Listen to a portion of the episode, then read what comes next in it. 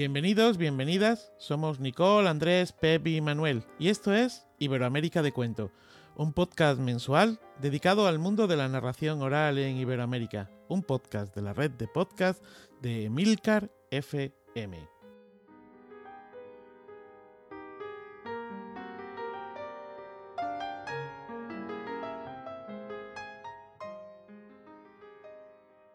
Esta es la historia de un judío converso, que para demostrar su nueva fe decide hacer el camino de Santiago.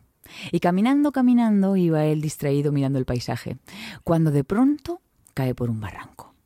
¡Ay, qué mala suerte! En el último segundo consigue aferrarse a una raíz que sale de la pared.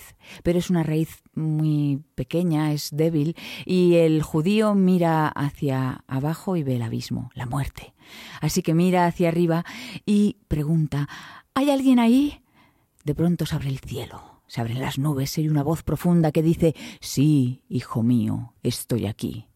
Suelta esa rama, Lánzate al vacío que yo voy a enviar a mis ángeles para que te recojan y te dejen sano y salvo en tierra firme. Entonces el judío vuelve a mirar al abismo, vuelve a mirar hacia arriba y pregunta ¿Hay alguien más?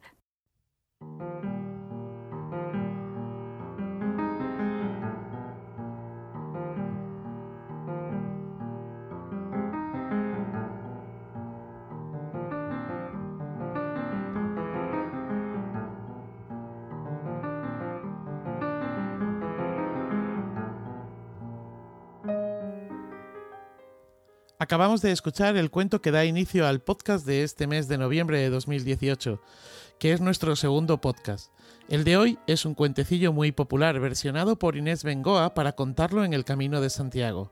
Al final del podcast de hoy os hablaremos de esta narradora española y escucharemos otro cuento, esta vez algo más largo, contado también por ella.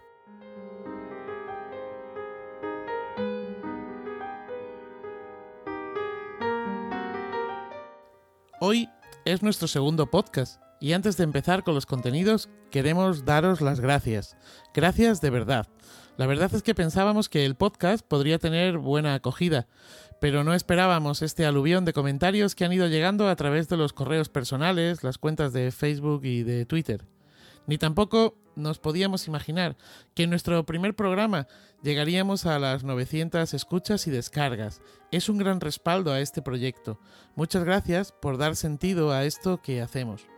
Al final del podcast de hoy, le vamos a pedir a J que nos recuerde cómo suscribirnos a él, como desde cualquier plataforma de podcasting.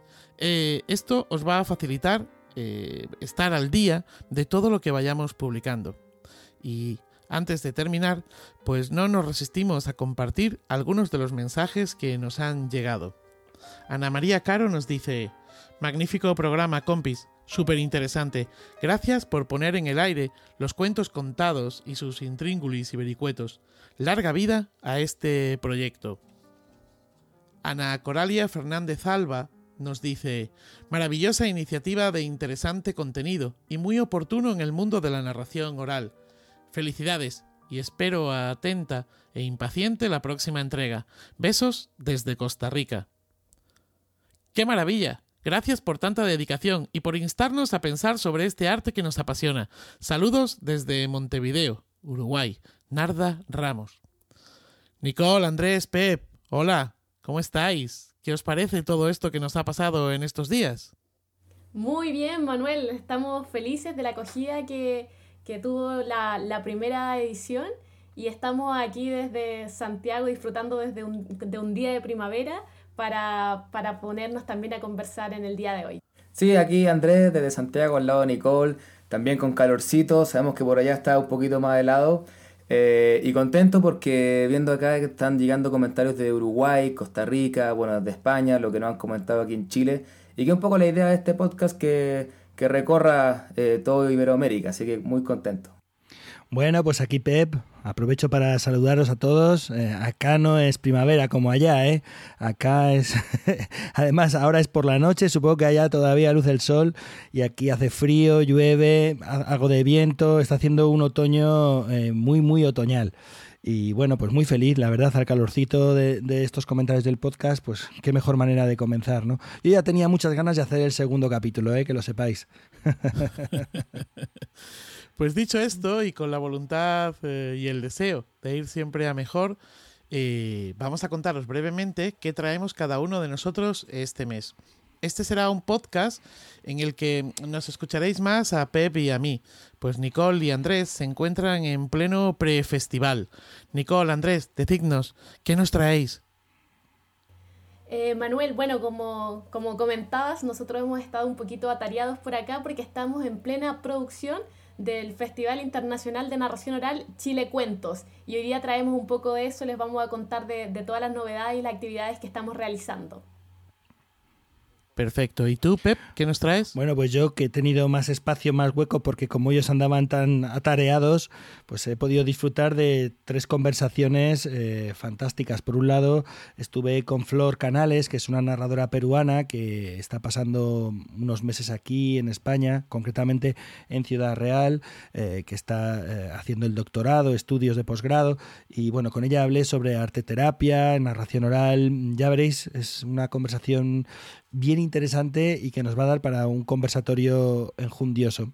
Luego también disfruté de una charla con Antonio Rubio. Eh, quiero deciros que Antonio Rubio es maestro, es poeta, es conocedor del folclore infantil, es uno de los escritores para niños y niñas acá en España eh, más reconocidos, sobre todo de los poetas eh, más reconocidos, referenciados, citados, leídos, cantados, contados y bueno, pasé un día completo con él y a, última hora, ahí en el coche, los dos metidos al lado de la estación de trenes en Zaragoza, pues eh, conversamos un poquito, pero eso fue como la punta del iceberg de, de, un día entero de charla y de disfrute de conversación con él. Qué maravilla. Bueno, yo me encargué en esta ocasión de, la entrevista de inicio, que, veremos, escucharéis eh, enseguida, y de la recomendación del libro del final, que claro, teniendo el, lujo de haber podido eh, contar para este, este podcast con Antonio Rubio, pues va a versar sobre la, su libro Siete llaves eh, de cuento.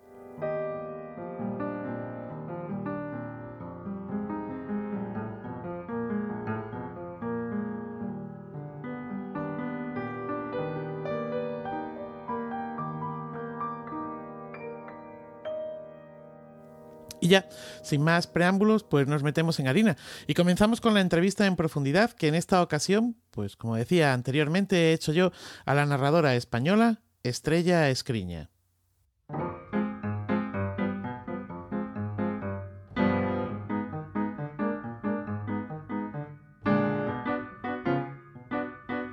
Pues estamos con Estrella mm, Escriña, narradora oral y muchas más cosas que iremos descubriendo a través de esta entrevista.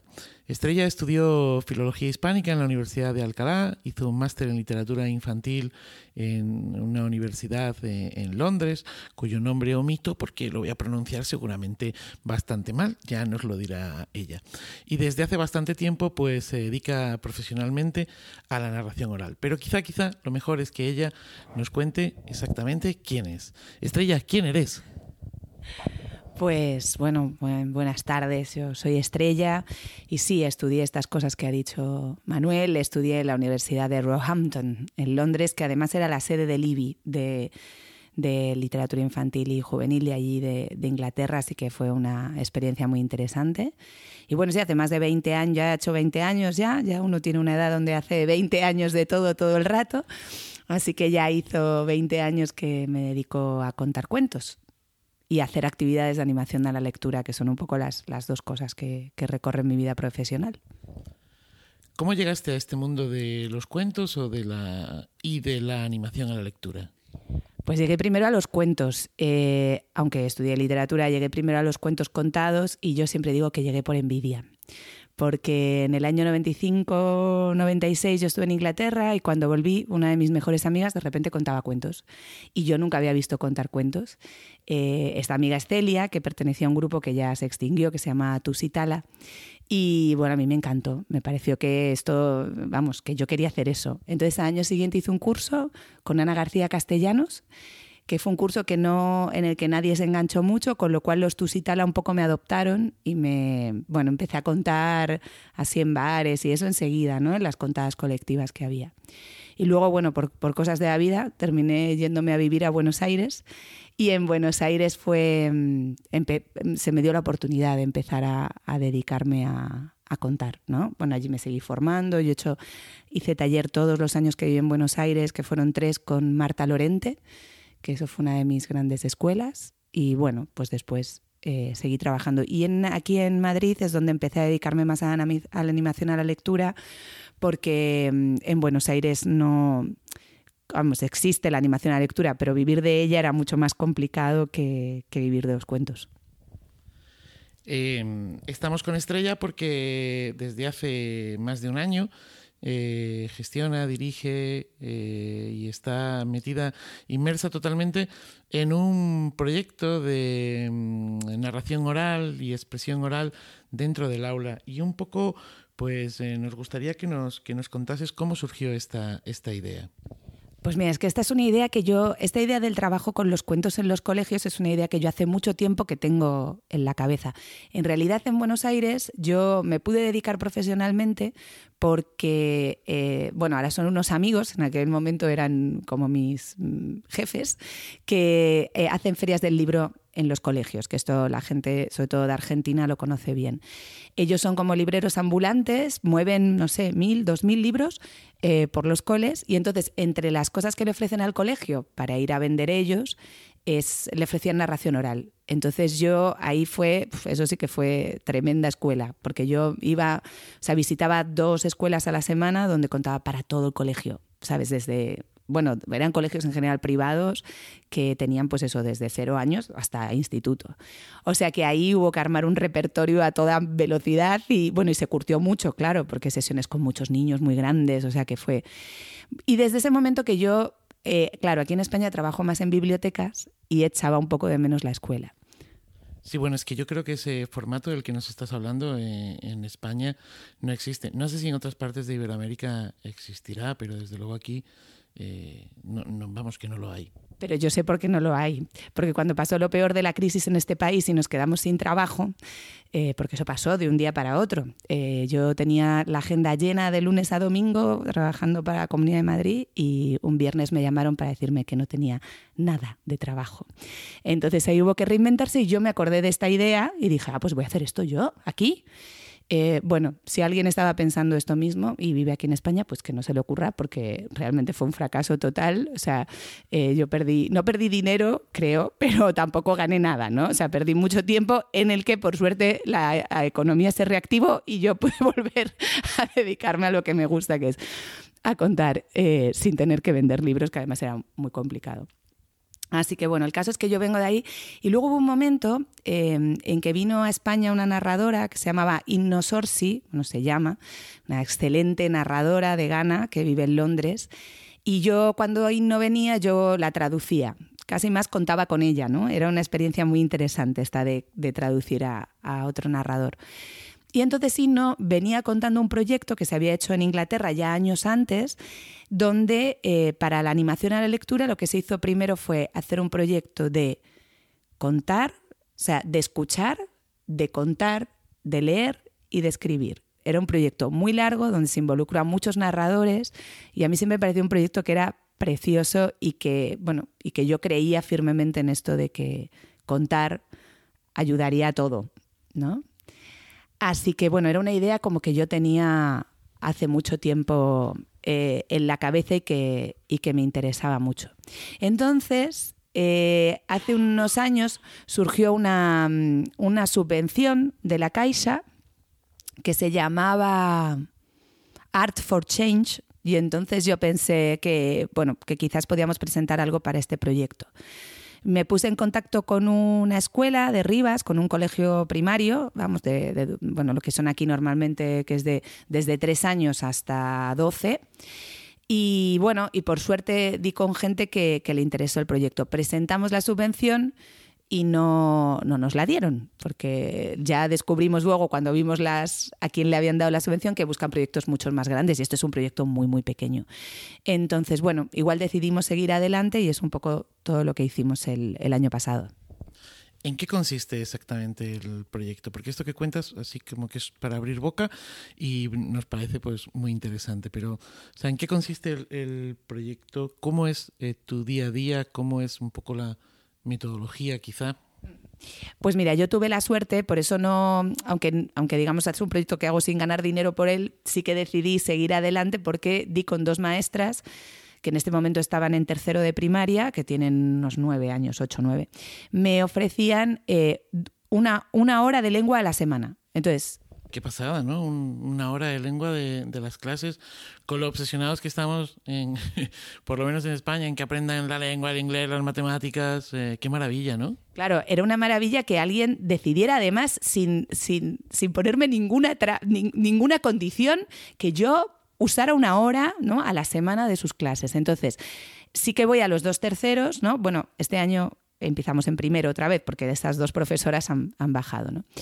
Eh, y entonces, mi idea, o sea, lo que a mí me interesa es rescatar la oralidad de estos niños. No me interesa una oralidad escénica. Esto justo estaba escuchando el podcast de vuestro programa donde entrevistabais a Aldo y Aldo hablaba justo de esto, de que le interesaba hacer esto, así que si Aldo está escuchando y pasa por España y quiere venir al colegio, me encantaría que viniera a ver un poco el proyecto. Entonces, yo la metodología que sigo con ellos es que lo que a mí me interesa es que todo sea oral. Esto a las maestras les cuesta bastante, pero ahí las tengo. A, Ainhoa y a Natalia a tope conmigo en que todo sea oral. Y entonces, buscando metodologías, eh, estuvimos trabajando con Jennifer Ramsey y Jenny me comentó un proyecto que hay en Inglaterra que se llama The Storytelling Schools. Bueno, esto no lo he dicho, pero toda esta, toda esta cosa mía de la educación dio también lugar a la EDO, que yo coordiné y que bueno, ahí está, que es como una tesis doctoral bastante larga, pero bueno, hay mucho material ahí para que la gente lo pueda consultar eh, si le interesa este tema. Bueno, el caso es que con Jenny coordinamos un boletín que también está, hay toda una sección de recursos en la web de AEDA, que es narracionoral.es, pues donde hay diferentes dinámicas y cosas que utilizar para trabajar en el aula los cuentos. En concreto, esta de los Storytelling Schools es muy interesante porque estas escuelas inglesas lo que se proponen es que los niños aprendan un cuento a la semana, que es un montón. Es una auténtica pasada, ¿no? Es una pasada. O sea, imagínate con cuántos niños, con cuántos cuentos en la cabeza salen estos niños cuando terminan la primaria. Claro, no, no, es, eh, todo un, bagaje de, de vida, de oralidad y de literatura.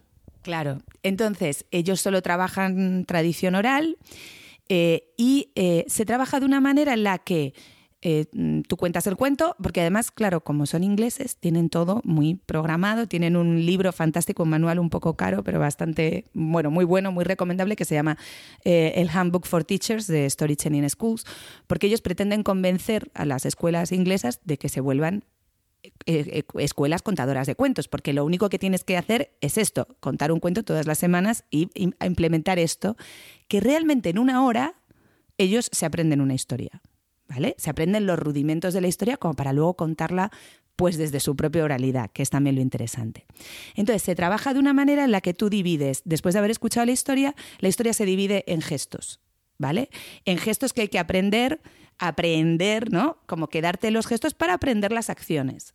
Entonces, normalmente yo trabajo en gran grupo primero un poco y luego los divido en grupos para que cada grupo encuentre qué gestos le parecen que son los fundamentales de esta historia que hemos contado.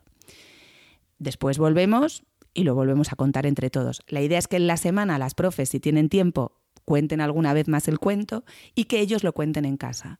Cuando nos volvemos a encontrar la semana siguiente, yo les digo, ¿lo habéis contado en casa? Claro, no muchos lo han contado, algunos sí. Y siempre les digo, ¿y dónde lo habéis contado? ¿Y, y qué ha pasado? ¿Y qué os han dicho? ¿Sabes? Y hablamos de cómo ha sido esa experiencia suya de contarlo. Bueno, hay que añadir también que el centro donde está haciendo todo esto, Estrella, es un centro eh, especial. No solo porque tenga dos maestras maravillosas que le regalan una hora, sino por el tipo de alumnado. ¿Nos cuentas también un poquito, por favor? Sí, este colegio donde estoy haciendo es el CEIP Dulce Chacón, que está en una zona de Rivas, que es donde yo vivo, que se llama el barrio de los ámbitos. En ese barrio se ha concentrado toda la población que ha sido realojada de una zona, bueno, de Villa Miseria, que dirían en, en Argentina, pues eso, como una zona de chabolas que hay muy extensa, casi una de las más extensas de Madrid, que allí muy cerca, que se llama la Cañada Real. Entonces, claro, esto ha provocado que este colegio asume la mayoría de esta población, que es población muy rica culturalmente, porque tiene, pues tiene muchas familias gitanas, tiene muchas familias migrantes eh, de Guinea, marroquíes, eh, colombianas, ecuatorianas, rumanas. Entonces, realmente es una mezcla muy interesante pero a la vez también son familias con unas vidas muy difíciles. ¿no? Eh, más o menos me decían en el colegio que dos tercios de la población están intervenidas de alguna manera por servicios sociales, o bien por asuntos económicos o por otro tipo de problemas. ¿no?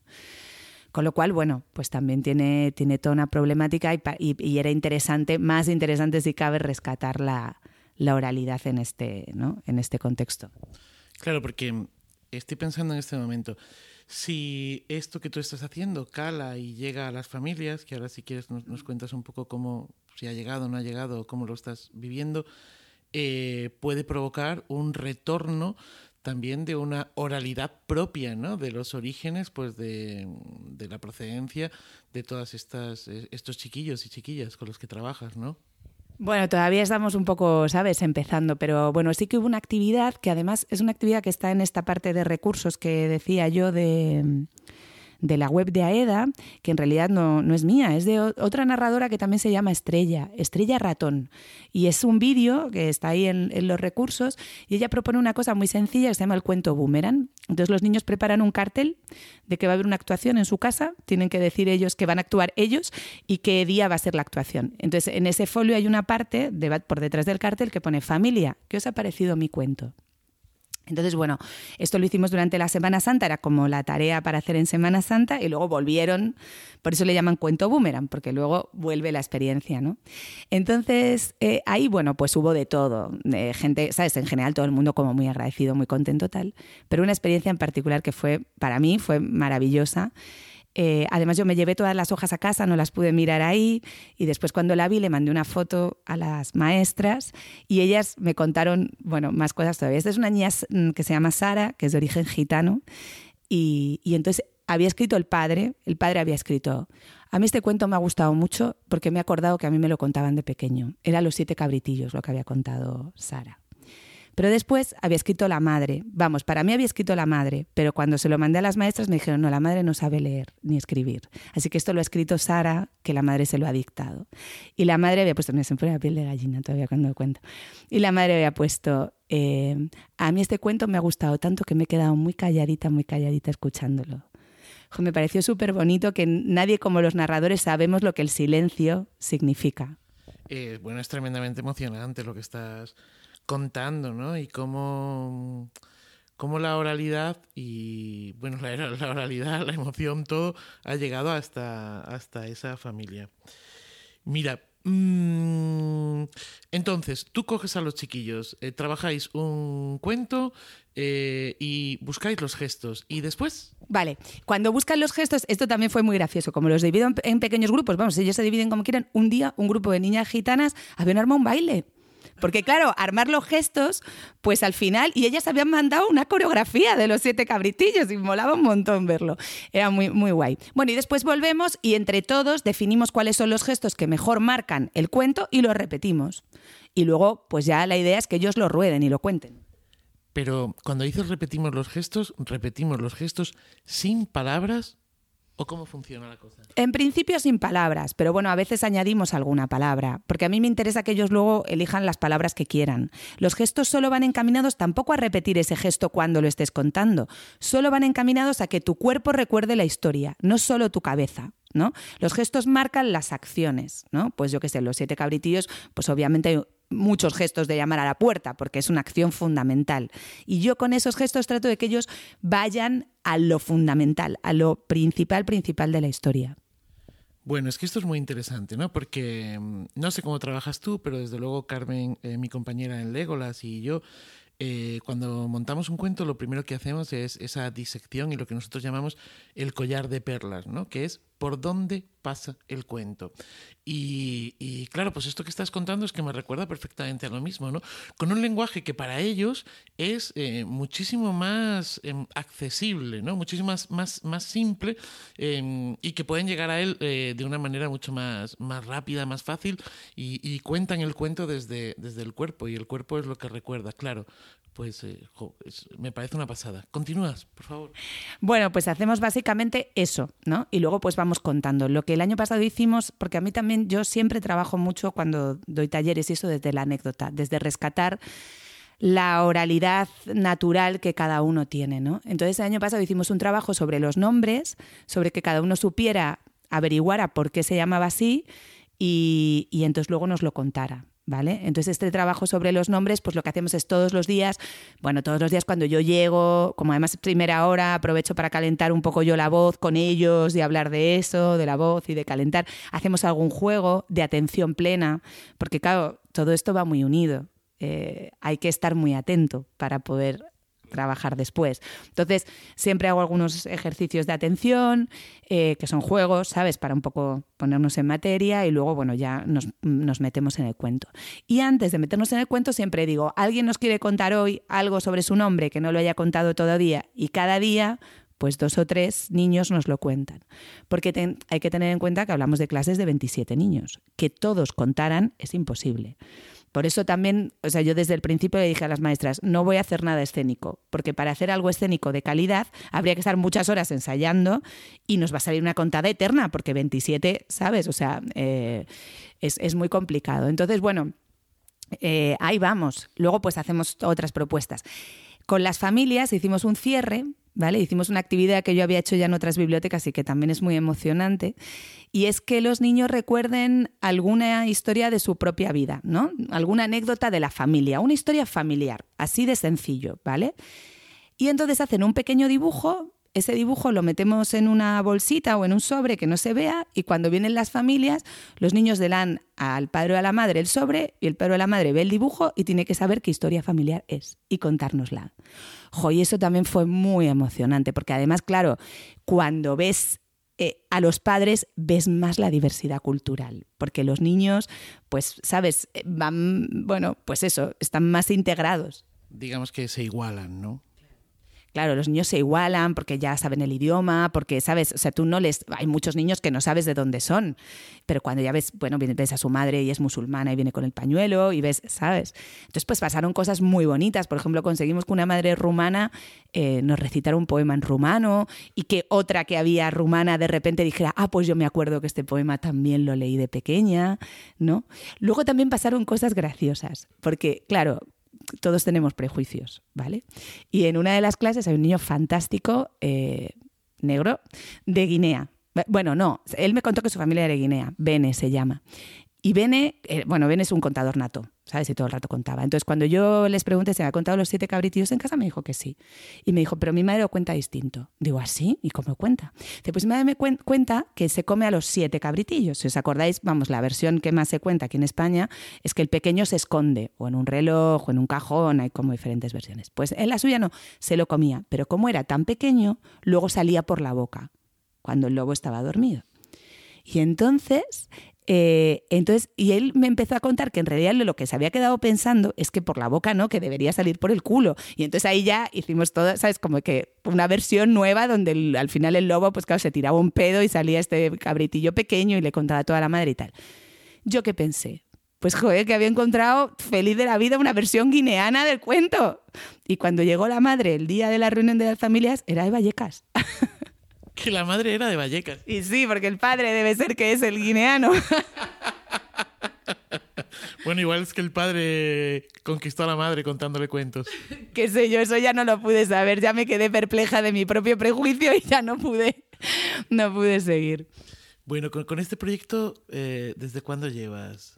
Pues mira, es un proyecto que empezamos en enero del año pasado. Eh, hemos hecho como este proyecto piloto y bueno, arrancamos la semana que viene porque bueno, también había que darle un tiempo a las maestras y a los niños para para tener, ¿no? Para, para tener rutina, que aquí acabamos de empezar el curso en octubre. Claro, entonces eh, entiendo que, mm, bueno, después de la experiencia de- del año anterior, que las maestras eh, cierran un ciclo y vuelven a empezar otro y que tú empiezas eh, también con ellas, eh, afrontas otro proyecto. Es decir, el proyecto es el mismo, los niños eh, y niñas han cambiado y ahora el enfoque es el mismo, hay algo más. eh, Ahora lo que estoy obsesionada, que es otra cosa que hace mucho tiempo que investigo, es con la, con la evaluación. ¿Cómo vamos a medir que realmente a estos niños hacer esta experiencia los cambia en algo? ¿no? Que está bien que eh, la mayoría de las investigaciones que hay pues son cualitativas y, y al final se quedan muy en el proceso y en la experiencia, que es muy interesante, pero no es tan científico, no sé, ¿sabes? Como a mí me gustaría hacer algo que también diera lugar a números. Porque al final, en cualquier lado, si queremos pedir dinero para algo, mm, si quieres pedir una subvención, si quieres que alguien apoye un proyecto, hacen falta números, ¿no? Entonces, bueno, llevo mucho tiempo leyendo, es muy difícil porque la gente que se ocupa de, la adquisición del lenguaje, y aquí lo que se podría medir es la capacidad del discurso, eh, casi no se mide eso. No les interesa. O sea, to- todos los, eh, así, toda la gente con la que he hablado, que tengo alrededor bastantes personas que se dedican a esto, ¿no? Mm, Logopedas, foniatras, pues miden cosas como el vocabulario, la morfología, la, fon- la fonética, pero el discurso no.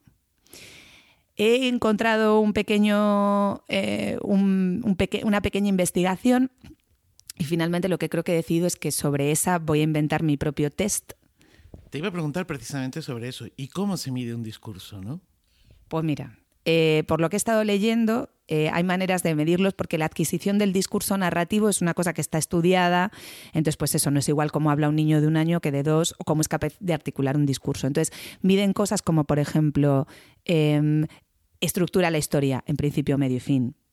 ¿Vale? Se pueden medir esas cosas. Eh, nombra a los personajes describe a los personajes, describe la situación inicial, ¿entiendes? Entonces, de todas estas cosas, que, que además ellas, ellos dan un baremo exacto, ¿no? En esta, en esta investigación que he encontrado, que yo creo que ellos mismos han inventado el test, eh, pues ellos miden, por ejemplo, dice eh, estructura dos partes y una no, entonces le da un punto en vez de dos, no sé, ¿sabes? O sea, esto es, al final es un poco, pues es una cosa que decides hacer de determinada manera y vas a por ella, ¿no?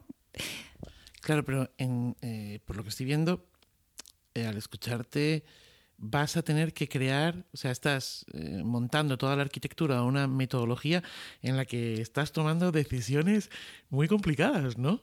Sí, para eso espero contar con otros mm, colegas, porque además también por lo que he hablado con alguna gente como más de sociología y eso, de la universidad, una manera de, rubricar, creo que le dicen, un test es que varios expertos lo aprueben, ¿no? Entonces quizás, bueno, esta sería una manera también como hacer un test y bueno, y ver un poco que otros colegas, ¿no? Otra gente lo, lo, compruebe. Porque la gente que ha hecho tesis doctorales y eso ha encontrado como su propia metodología, como este, como Luis, Correira, Luis Correira, ¿no?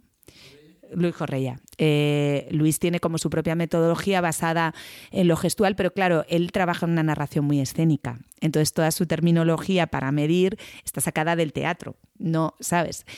Eh, y además él tampoco pasa un test, porque él tiene cinco o seis casos de estudio, no sé, súper interesante, pero es otra cosa, ¿no? Entonces, bueno, estoy en ese proceso justo ahora, porque además eh, lo que quiero, estamos también ahora hablando con las familias para conseguir permiso, porque mi idea sería poder grabar en vídeo. Esto también es una decisión muy difícil, pero si es una investigación, tiene que quedar grabado de alguna manera para que esto puedas luego comprobar que no te lo has inventado tú, ¿no? Que esto pasaba. Y además, yo creo que va a ser mejor el vídeo porque si no hay muchos datos del lenguaje corporal, por ejemplo, una de las cosas que me parece fundamental medir es si miran a los ojos, que es una cosa que cuando los niños cuentan no hacen nunca.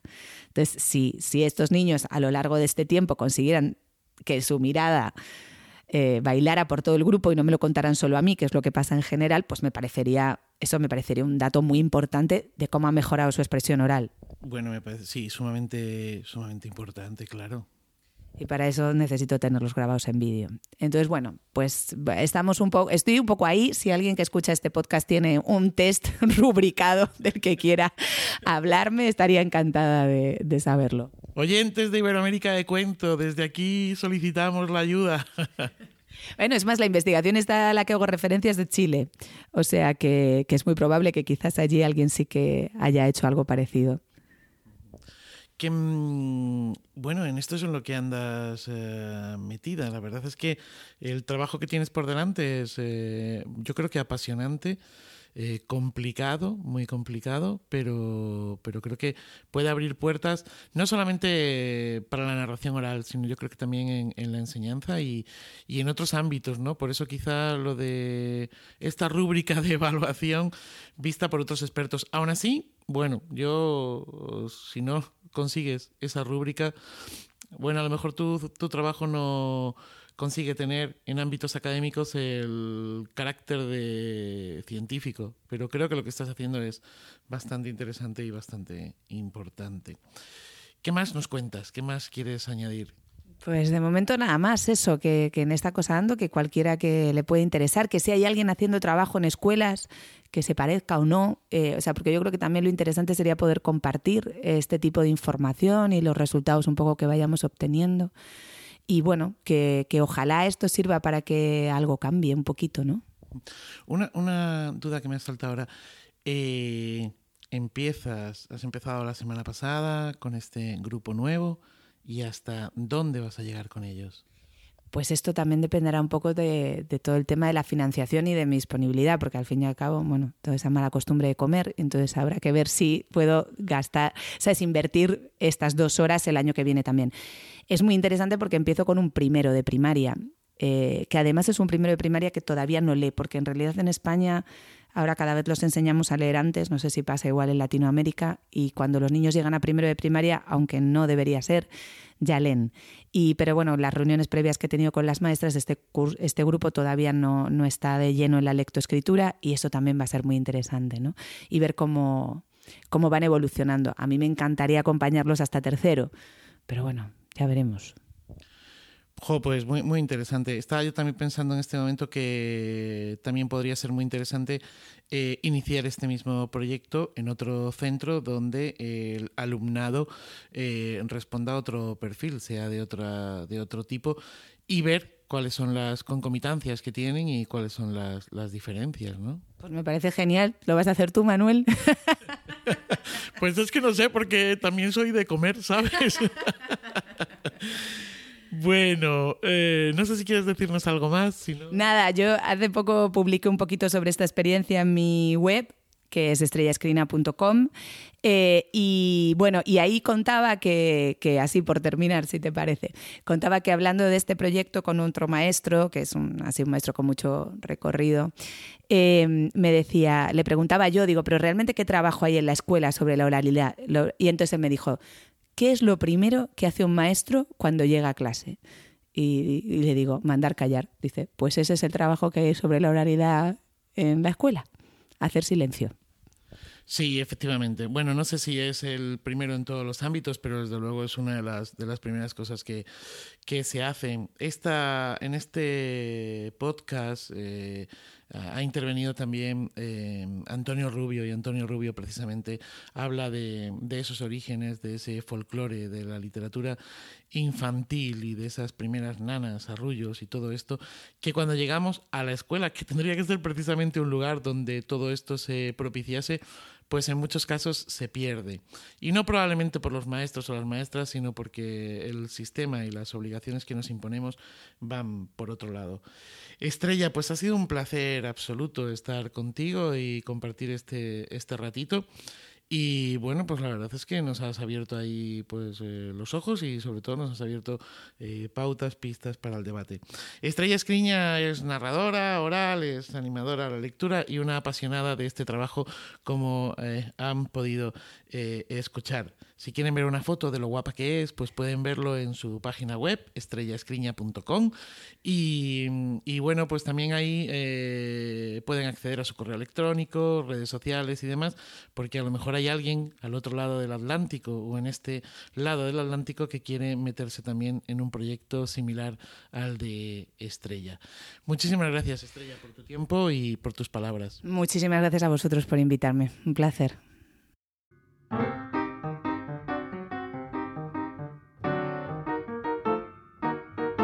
La verdad es que durante la entrevista yo no paraba de darle vueltas en mi cabeza a lo que iba contando Estrella.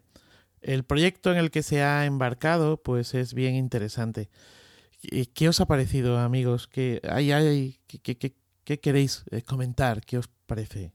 Bueno, Manuel, a mí me gustaría comentar eh, primero que el, proyecto es muy bonito, eh, sobre todo este cierre que tiene al final con la familia, donde los niños eh, dibujan esta historia que alguien le ha contado y que tienen que adivinar quién es. O sea, me parece que el proyecto entero es hermoso, pero no deja de, impresión, de ser impresionante, creo, que el hecho de que una escuela proponga una hora de oralidad, una, en toda la semana, ya no haga hablar de que es una escuela diferente, que es una escuela especial, eh, o sea, lo que me llama la atención es que eh, por qué esto no, está eh, como en todas las escuelas. Me parece interesante que ojalá mucha gente escuche este, esta entrevista que hiciste a Estrella y, que a lo mejor algo de esto pueda ir repercutiendo en otras escuelas, en otras aulas, porque realmente es impresionante lo que se puede lograr, ¿no?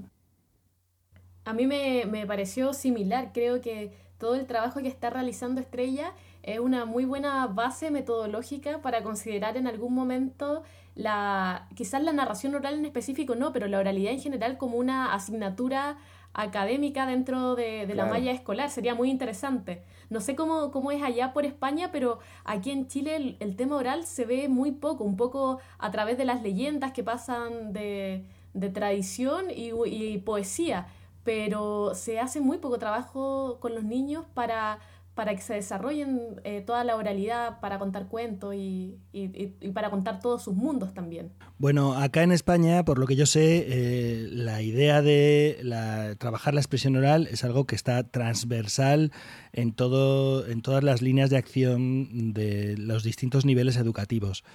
Otra cosa es que se haga. Y otra cosa es que se haga directamente. Es decir, eh, sí, que dicen, sí, venga, hay eh, expresión oral en el sentido de que, por ejemplo, tienen que hacer una ponencia, o tienen que hacer una exposición, o tienen que hacer una, o tienen que eh, hacer un examen oral, pero es muy, muy poco, y desde luego no hay un trabajo sobre las herramientas, los rudimentos de la oralidad, que yo creo que es algo que trabaja Estrella y que lo diferencia. Sí que hay otras cosas. Eh, yo, yo, cuando estaba escuchando la, entrevista, que coincido con vosotros, con los tres, me parece eh, eh, un proyecto absolutamente hermoso y necesario. yo he estado cuatro, cinco años en un proyecto acá muy cerca, en, en Azuqueca de Henares, se llama Pasaporte Cultural, en el que se trabajaba también mucho la oralidad con alumnado de secundaria. lo que son aquí desde los 15 a 17, 15, 16, 17 años más o menos esa franja de edad y bueno, con resultados espectaculares que quizás un día podríamos hablar también de ello en profundidad, ¿eh? Eh, pero que realmente es tan importante trabajar la oralidad como que luego sale uno del ámbito educativo para trabajar y en muchos casos eh, la entrevista es una entrevista de trabajo, es oral, o sea, para conseguir ese puesto de trabajo y no se ha, no se ha trabajado nada sobre eso, ¿no? No, no, es, es alucinante porque no se ha trabajado absolutamente nada. Yo creo que, como muy bien ha dicho Pep, eh, al menos aquí están los planes de estudio de manera totalmente transversal y luego ya eh, cada maestro, cada maestra se apaña como puede y lo trata si lo quiere tratar. Y, y, se justifica pues a lo mejor con esas pequeñas representaciones teatrales en un momento determinado y, poco más en algunos casos. También me consta que hay pues otros maestros y otras maestras que, que sí que eh, tienen una preocupación ¿no? por, por la cuestión esta de la, de la oralidad.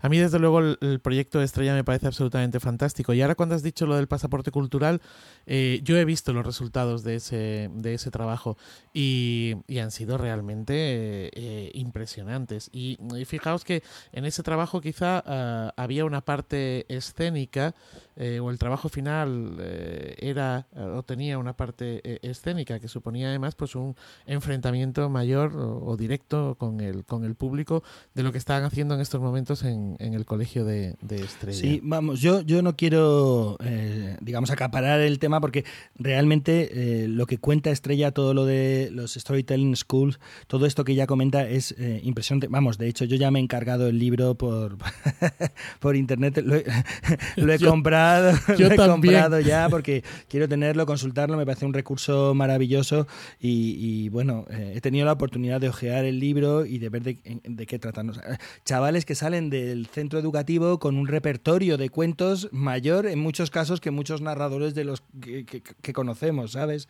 O chavales que trabajan eh, un mapa eh, narrativo, esto que decía él, el collar de perlas, a través de un imaginario corporal, porque gracias a, los, a la gestualidad eh, articulan ese mapa porque trabajan todo oral, ¿no? Es absolutamente maravilloso eh, toda la propuesta y me parece un acierto, la verdad, haber hablado con Estrella eh, esta entrevista en profundidad para dar a conocer esto y que, bueno, que además ella va dando bastantes títulos y comenta bastante, da bastantes pistas de dónde ir a buscar más información para quienes estemos interesados.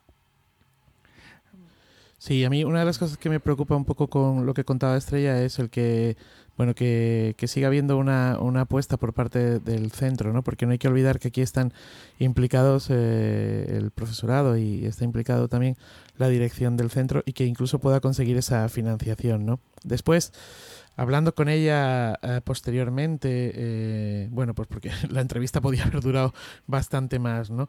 Eh, comentábamos eh, el hecho de que, bueno, pues que necesita o necesitaría en principio grabar ahora a los chiquillos y a las chiquillas y claro, pues que eso con todos los temas de protección de la imagen, protección del menor, etcétera, etcétera, pues no sabe qué es lo que va a pasar realmente y si el centro querrá meterse también en, ese, en esos vericuetos, ¿no? Bueno, y ella toca otro tema que es fundamental y que, al que nosotros no prestamos mucha atención. De hecho, en esta conversación no lo hemos tocado y llevamos ya por lo menos cinco minutos hablando de la entrevista, que es la evaluación. Eh, desde, desde el punto Sí. de vista así más metodológico, mm, un método más científico, la evaluación es fundamental para saber qué se está haciendo y si de verdad lo que se está haciendo funciona o no funciona o está consiguiendo unos objetivos o no.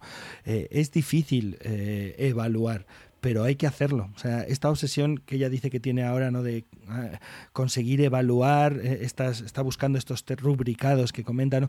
Todo esto es eh, absolutamente fundamental para avalar el trabajo. Porque si tú te presentas en una consejería de educación y dices, mire usted, yo hago esto, y además, mire, estos son los datos, los resultados. Aquí puede ver usted los cambios con números. Bueno, esto no hay más que explicar. Eh, Hay mucha gente que entiende esto así, de esta manera. Entonces la evaluación Sí, porque para, para los que, para los que, perdona, que para los que contamos cuentos a veces es, es muy obvio eh, el, el valor que tienen estas cosas, o para los que nos gusta escuchar los cuentos, nos gusta la oralidad, como que no hubiera nada científico que agregar, solamente de ver a, lo- a los niños contando y que están un con un repertorio eh, al final de su etapa escolar de miles de cuentos, ya parece que está todo listo. Pero es cierto que, que hay personas que a lo mejor no han escuchado cuentos o no, o no han visto lo que puede provocar y que necesita esos datos y por eso es importante que cuando trabajemos eh, no olvidemos esa parte. Lo que hablaba Estrella me parece también muy importante. Sí, sí, no, efectivamente. Además, yo creo que mm, eh, hay, hay un, en el contacto que tenemos directo con el, con el público y, y cuando impartimos talleres y demás, es, muy obvio que se producen una serie de, de cambios, ¿no? Pero que es eh, necesario, eh, bueno, pues el, el, el- evaluar todo esto eh, de alguna manera. Y bueno, pues esa es una de sus, de sus obsesiones. Vamos a ir pasando a la siguiente sección. ¿Algo más que queráis añadir, por favor? No, con, con respecto a, a lo de Estrella, yo solamente sumar eh, el tema de- del repertorio. Me, me pareció o sea, espectacular eh, la cantidad de repertorio que le va a quedar a cada niño para su vida. Lo que es solo una hora a la semana, lo que puede significar cuando ellos tengan que ser los que van a volver a contar esta historia a su hijo, a sus nietos, y cómo, puesto, eh, puede, cómo puede ayudar todo esto al patrimonio de la historia, sobre todo en un lugar tan intercultural como, como este que había niños de tantos países. Claro, sí, efectivamente. Pues, pues tengo que deciros que me emocioné, me emocioné con ella eh, mientras que iba contando las, las cosas y ella también. Bueno, si os parece, vamos pasando a la siguiente sección, a nuestros espacios de cuento. Y, y hombre, pues mm, teniendo como os tenemos aquí, Andrés, Nicole, y como ya habéis adelantado anteriormente, pues vamos a hablar del Chile Cuentos.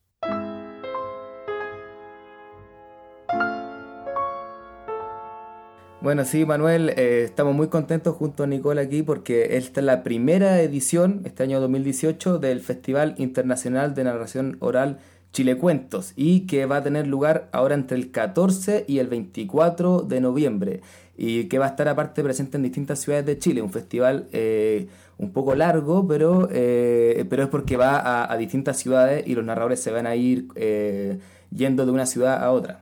Va a ser un festival un poquito itinerante y tenemos el gusto de contar en esta primera edición con José Luis Gallego de Argentina, eh, que ha hecho un muy buen trabajo desde la marginalidad, trabajando en cárceles, basurales, tiene una charla TED muy interesante. También viene Priscila Harder de Brasil, especialista en primera infancia y que ha hecho una, unas recopilaciones por pequeños pueblos amazónicos. También viene J. Villaza de, de Colombia, que bueno, J se presenta solo, eh, el director de, la escuela Viva Palabra. También viene Aldo Méndez de Cuba, bueno, Cuba, España, porque reside hace ocho años en España lo tuvimos en el podcast anterior hablando de los cuentos. Y además participarán distintos narradores chilenos, dentro de los que cuenta Patti Mix y Carlos Acevedo, que nos van a acompañar en un mayor número de funciones. Sí, y bueno, una de las ideas de este festival es que no haya solamente funciones, que por supuesto va a haber, eh, sino que aprovechar la trayectoria de los invitados, como estaba eh, contando Nicole, para, para, que hayan distintas instancias de aprendizaje. Entonces, aparte de las funciones, van a haber eh, talleres gratuitos para que la gente se pueda, eh, pueda profundizar en sus conocimientos de narración oral.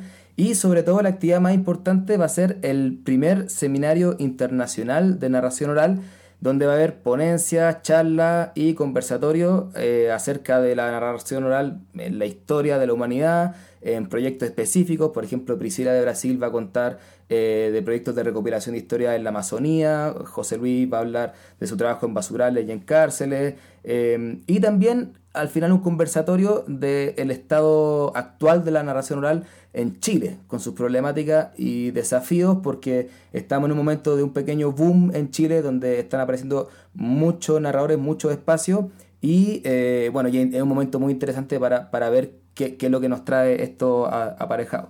Sí, otra cosa que, me parece importante destacar de este primer seminario internacional de narración oral que vamos a realizar aquí es que hemos recibido el apoyo de una de las instituciones eh, académicas más importantes de Chile, que es la Biblioteca Nacional, eh, y nos prestaron nos prestaron la, la, Sala América, que es una sala preciosa, entonces además vamos a poder llevar los cuentos a este lugar que, que es tan reconocido, eh, tanto para funciones y también para, para, el seminario. En el seminario también se va a dar una, una charla magistral a cargo de Manuel Peña, en donde va a contar acerca de los distintos narradores que existen en distintos lugares eh, del mundo y a través de los distintos recorridos históricos.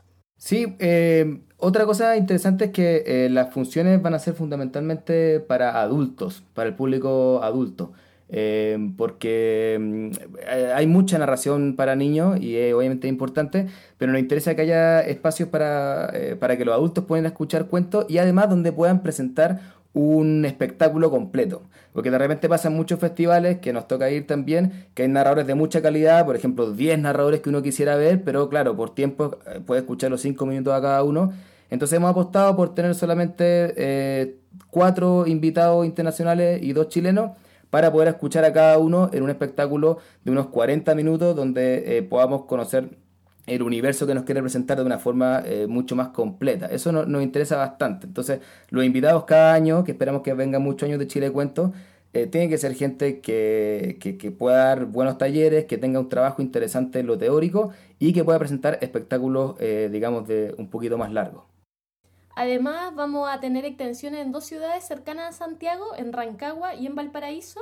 Y bueno, si está escuchando este podcast gente de Chile, de de la zona central, eh, les decimos que pueden encontrar toda la información en el Instagram o en el Facebook Chile Cuentos y también el programa completo en www.chilecuentos.cl.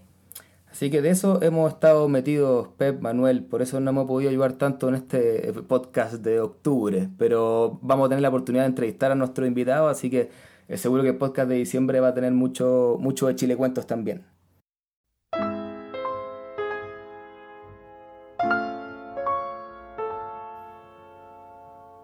Madre mía, pero qué barbaridad. La gente empieza los, festivales así de una forma pequeñito, tres, dos días, cuatro días, a ver qué. Vosotros empezáis diez a lo bravo ahí, enorme por todo, moviéndoos por ciudades. Bueno, qué cosa más, más loca, de verdad. Bueno, os deseo que, que vaya todo muy bien y que lo disfrutéis mucho, ¿eh? Muchas gracias. Sí, yo creo que también responde un poco al, momento de la narración oral en Chile. Hay mucho interés, o sea, todas las actividades se programa, se eh, proyectamos que van a estar llenas. Eh, quizá por eso también ha tenido que ser un poco más largo, porque como es el primero y no ha habido mucho antes de esto, eh, bueno, la gente está expectante y eso hizo que Rancagua y Valparaíso también se quisieran sumar. Bueno chicos, pues como decía Pep, es que solo puedo desearos pues muchísima suerte, ¿no? Es un festival que pinta muy bien, eh, es su, primer, su primera edición y la verdad es que suerte, ánimo y os deseamos lo mejor. Pep. Oye, eh, eh, un, segundo, quiero hacer una propuesta eh, el año que viene, en la segunda edición, si queréis hacemos el podcast en directo allí en Chile Perfecto, Santiago. estaría genial. En estaría genial. En, directo, en la sala América, ¿no? ¿Os parece una cosa fantástica? Claro. bueno, Pep, ¿qué te parece si nos cuentas un poco la actualidad, lo que tú nos traes para estos espacios de cuento en lo que se refiere a la península ibérica y a sus archipiélagos? Bien, pues parece que por aquí noviembre fuera como un mes de resaca, ¿no? Octubre mm, eh, fue un mes con muchísima actividad, hubo festivales, iniciaron varios ciclos de narración y bueno, así hubo mucho movimiento. Y noviembre es un mes más tranquilo, al menos en cuanto a festivales, pero me gustaría insistir en que no debemos dejarnos engañar, porque este es el mes en que las bibliotecas se, encuentran ya a pleno rendimiento con la programación de la hora del cuento y que muchos centros educativos que ya han ido cogiendo la rutina también empiezan a contar con profesionales de la palabra dicha. Es decir, tiene sentido. ¿no? Septiembre es un mes de preparación de actividades, de programación del curso escolar, octubre es la puesta en marcha en funcionamiento y noviembre es un mes en el que la máquina va a velocidad crucero antes de que llegue diciembre con sus múltiples celebraciones disruptivas.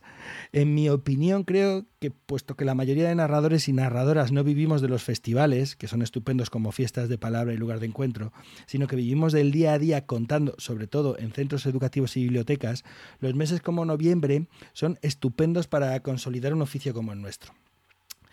Y aún así, en noviembre también hay al menos un evento de narración que merece la pena señalar aquí en España, porque en Portugal, eh, que yo sepa, no hay ningún así gran evento de, narración oral en este mes.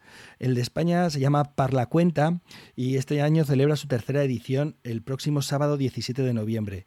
Es una fiesta de la palabra en, la que nueve personas entusiastas del cuento contado consiguen que a lo largo de 12 horas la gente de Parla disfrute contando y escuchando cuentos. Este año contará con la presencia de al menos tres narradores profesionales y un buen puñado de amigos de los cuentos. Pero si hay una cita ineludible en las próximas semanas, que se celebrará a primeros de diciembre, es la del Festival Internacional del Cuento de los Siglos, una de las fiestas más populares y particulares de todo el panorama de narración oral en España.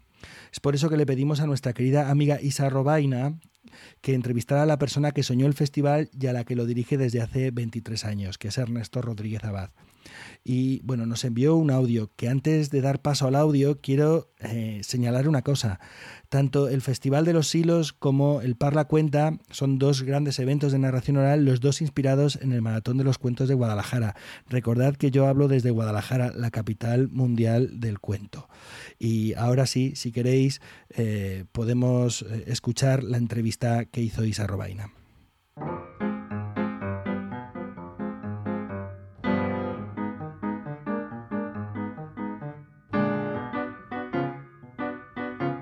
Nos encontramos en un lugar perfecto para conversar y aprender un poco más sobre el mundo de la oralidad.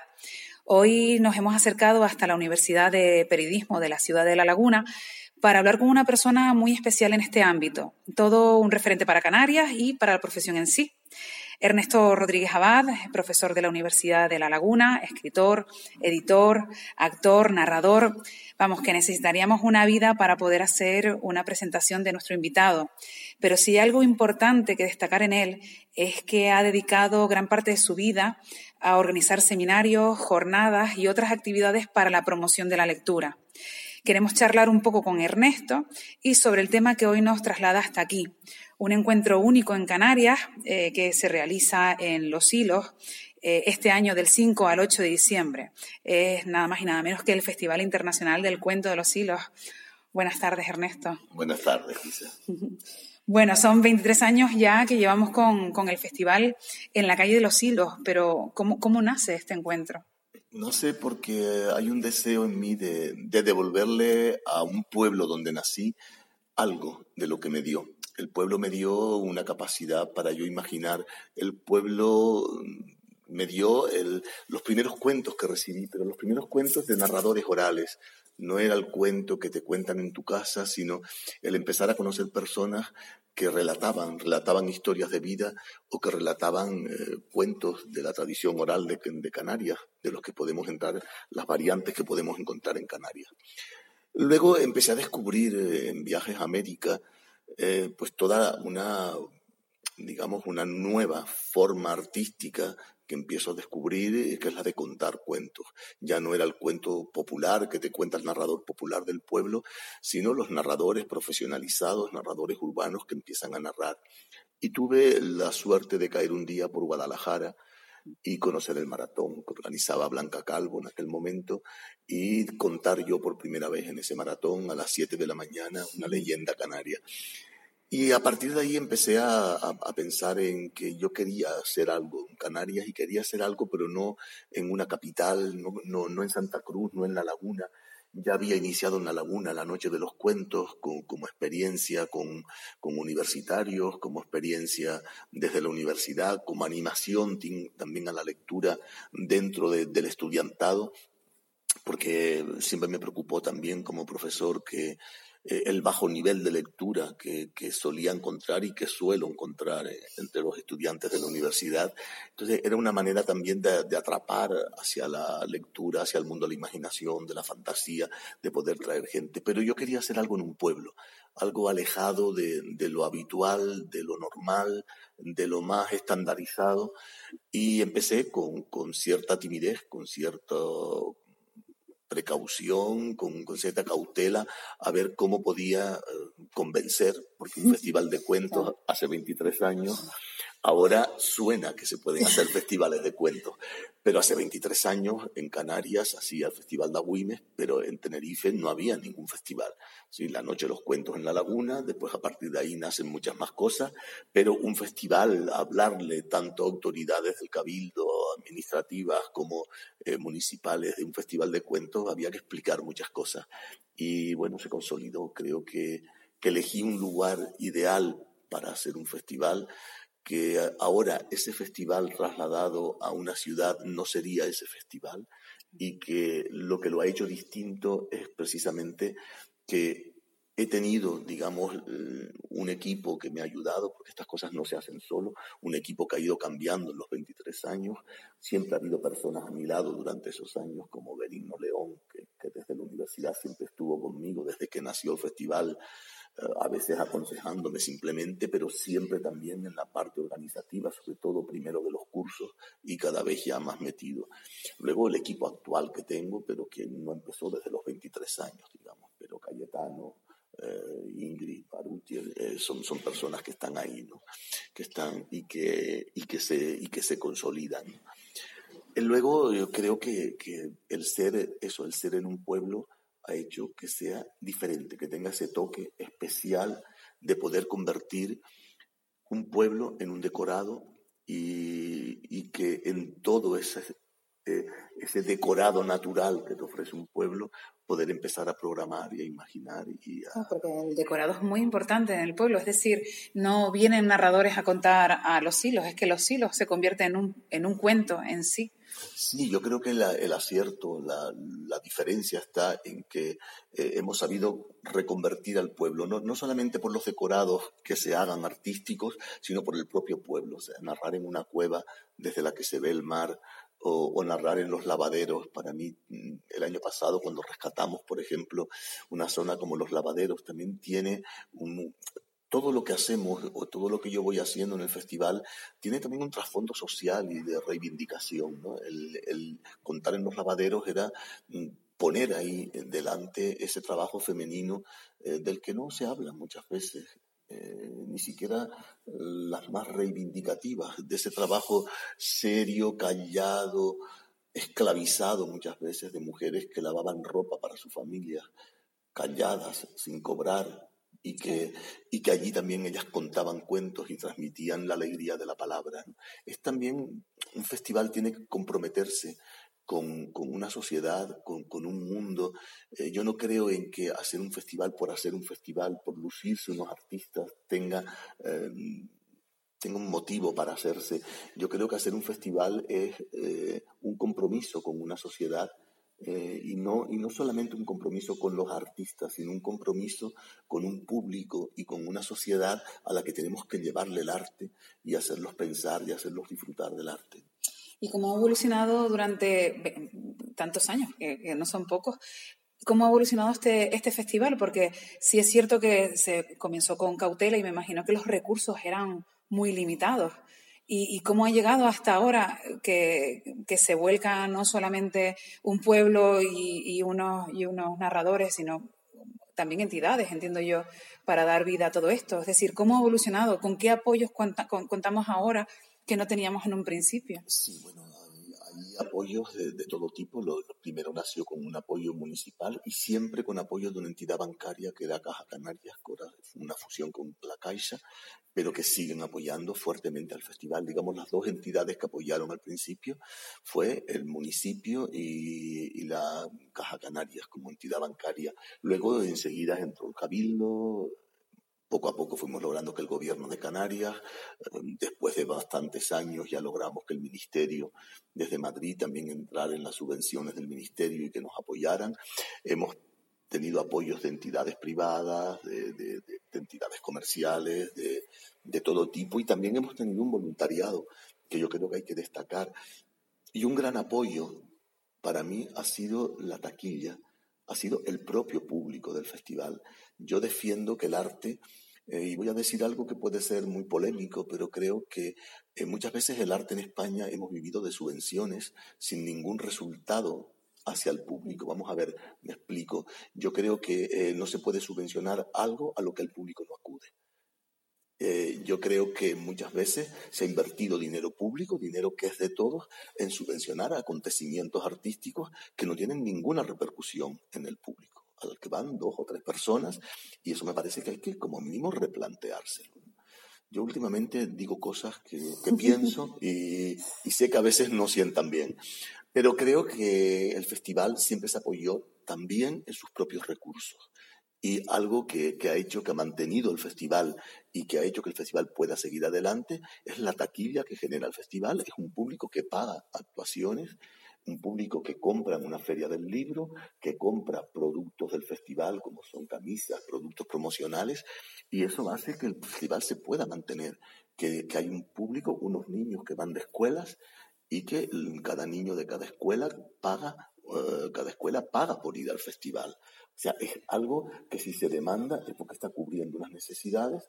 Si el festival sigue eh, es porque también hay una serie de, personas, de, espectadores que están dispuestos a seguir comprando entradas. Yo valoro muchísimo el público del festival porque el público ha mantenido el festival. Y en relación a ese público que viene al, al festival, ¿De cuánto estamos hablando? ¿Cuántas personas pasan por el festival en un año? ¿Cuántos escolares pasan?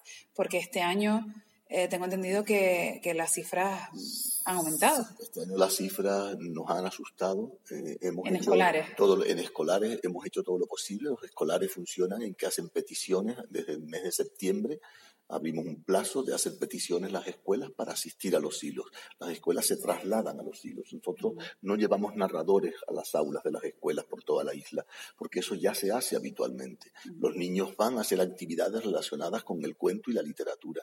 Los niños pasan una mañana entera en los hilos trabajando talleres, tertulias dialógicas, talleres creativos, ven a un narrador internacional o nacional y luego también eh, hacen eh, actividades de, creatividad o ven también alguna representación teatral. Es toda una mañana dedicada al cuento desde, desde muchas perspectivas. Este año han pedido 10.000 escolares, era imposible acoger a 10.000 porque tendríamos que tener un apoyo institucional mucho mayor a pesar de que la Consejería de Educación del Gobierno de Canarias nos ayuda, eh, tendríamos que tener mucho más apoyo para poder atender bien a 10.000, porque lo que yo no puedo hacer es poner a 500 niños a escuchar a un narrador, jamás, jamás haría eso. Eh, vamos a poder atender a 4.800, que yo creo que ya es una cifra bastante elevada, hablando de un festival que se hace en un pueblo, incluso con, el gran aliciente de, de, una escuela que viene desde la isla de La Gomera, eso supone en Canarias unos niños eh, de una isla como La Gomera que se levantan a las 4 de la mañana para, montarse en una guagua y llegar a la capital de La Gomera, montarse en la guagua en un barco y llegar al sur de Tenerife. Es para, para ir a, Para venirse hasta el norte de la isla.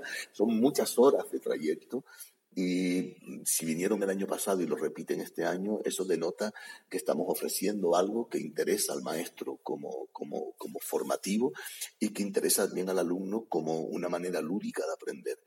Luego en el festival otros años hemos contado, contabilizado alrededor de 20.000 personas que pasan por los hilos en, en torno.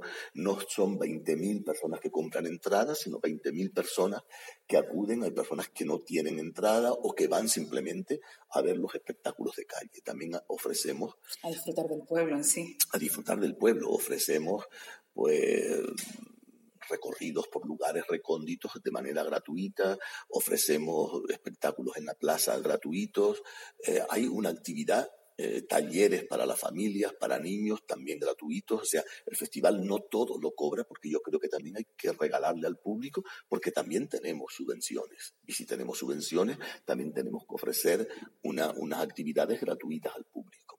Insisto, estamos trabajando con dinero que es de todos, no tenemos una subvención. ¿Y cuántos, de cuántos narradores estamos hablando, talleristas, eh, eh, eh, ilustradores, mm, escritores? ¿De cuántas, cuántas personas trasladamos hasta los un cómputo de, de personas que este año van a comer, alojarse, trabajadores del festival. Yo para mí no distingo trabajadores desde lo artístico a, a, los que mueven tramoya, a los que actúan en teatro de calle, hacen reportaje periodístico, cubren redes, etcétera. Pues como cuarenta y pico personas. Eh, solamente eso. Eh, hay días en que vamos a mover 50 personas trabajando por, en un festival, que yo creo que es una cifra enorme en un pueblo que tiene mil y pico personas en el casco del pueblo viviendo. Hablamos también de ese efecto que produce un festival en un pueblo bastante pequeño. ¿Y cómo es eso de que los habitantes del pueblo abran sus puertas, sus patios, sus bibliotecas, sus zaguanes? ¿En, qué momento ocurre eso? ¿En qué momento la gente abre sus puertas y, y entra gente que no conoce de nada a sentarse en su salón, a beberse sus licores eh, de ruda y, a conversar con un, con un fácil, ahora parece fácil y no, no puedes nunca irrumpir en un lugar porque hay gente que intenta trasladar a otros lugares lo que se hace en un sitio. ¿no? no se puede de repente llegar y decir, vamos a actuar en tu casa. Eso es una labor de, de lenta, es una labor de, confianza, es una labor de, que la gente empiece a creer en lo que se está haciendo. Poco a poco la gente la fuimos involucrando en el festival, en pequeños cometidos artísticos, eh, personas que, empezaron hace 10 años a actuar y ya son actrices del festival y, y ya son imprescindibles en el festival y eran personas que jamás habían hecho teatro y que no estaban tampoco cerca de la lectura y que ahora participan hasta de tertulias literarias porque han descubierto después de mayores que eso existe y que también es un placer hablar de literatura y, acercarte a los libros. Entonces fue poco a poco, tímidamente, pues empezar a usar los aguanes de las casas, otro año empezar a hacer una experiencia en, un tresillo, otro año pedir otra casa particular para hacer un patio. Entonces la gente va viendo que, que que eso tiene una razón artística, que eso está pensado, que, no es producto de una improvisación, que al público también le gusta mucho eh, entrar a una casa, eh, que el público que va al festival también se lo ha ganado, porque no es solamente de una labor desde la dirección, sino también es un público muy respetuoso que va al Festival del Cuento. Es un público que va a disfrutar de las historias y que, y que se van haciendo amigos del pueblo, digamos, del entorno. No, no hablo solamente amistad, amistad de las personas, sino del entorno. Ya son amigables, eh, eh, son caras que se repiten todos los años y que la gente las ve y están allí. es muy fácil. Ahora ya la gente, tengo hasta compromiso. De gente, pero a mi casa, ¿por qué no van a actuar? Y en mi casa porque se hace solo un acto. Si yo la preparo y... o sea, entonces la gente ya eh, sabe a lo que se va y a la gente le gusta. Este año inauguramos pues bibliotecas, cuentan que son bibliotecas pequeñas de las casas, bibliotecas de casas donde, donde la gente tiene pues un amor al libro y tiene su propia biblioteca. Para mí también un efecto de, de enseñarle al público es bonito tener una biblioteca en la casa, no metan los libros debajo de la cama en cajas. En las casas los libros se pueden tener y pueden ser parte fundamental de la casa. Yo creo que damos mensajes con todo lo que hacemos. Todo lo que hacemos es comunicación y en todo lo que hacemos hay un mensaje que, le va a llegar, a, lo mejor no a todo el público, pero a una parte del público. Hemos elegido pues, una biblioteca, unas que son mucho más literarias. Hay una biblioteca muy particular, que es la de un gran viajero de los hilos, un hombre inquieto que, se dedica al mundo de, los pájaros y de la investigación y que está todo el día trotando por, medio mundo y es una biblioteca de libros de viaje.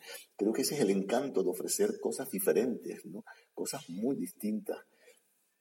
Y, entrar a una casa siempre es traspasar el límite de lo público a lo privado. Y entonces entrar en el mundo privado, yo creo que siempre también nos despierta una curiosidad como público. ¿no? Las primeras veces que lo hicimos, recuerdo una anécdota de unos chicos muy jóvenes de, Santa Cruz que entraban a una casa de estas casonas antiguas de los hilos y, oigo que uno le dice al otro, no sé dónde nos llevan, pero me está dando hasta miedo. Porque claro, no es habitual que, que, vayas a ver un espectáculo, compras una entrada y de repente ves que vas a una casa, ¿no? que no vas a un teatro. Entonces yo creo que eso ha sido el éxito del festival, eh, el, el ofrecer también a la gente un, producto artístico envuelto en mucha calidez. Y, además de estas, de estas actuaciones tan, tan familiares, porque son, son para muy poco público, ¿qué otro tipo de, de, espectáculos vamos a encontrar? Y sobre todo, ¿qué tipo de, espectáculos eh, disruptivos? Porque mm, eh, igual las personas que sí pasan por eh, los hilos están acostumbrados a ver gente que cuenta cuentos desde lo alto de un balcón mientras le sigo una fanfarria de balcón en balcón.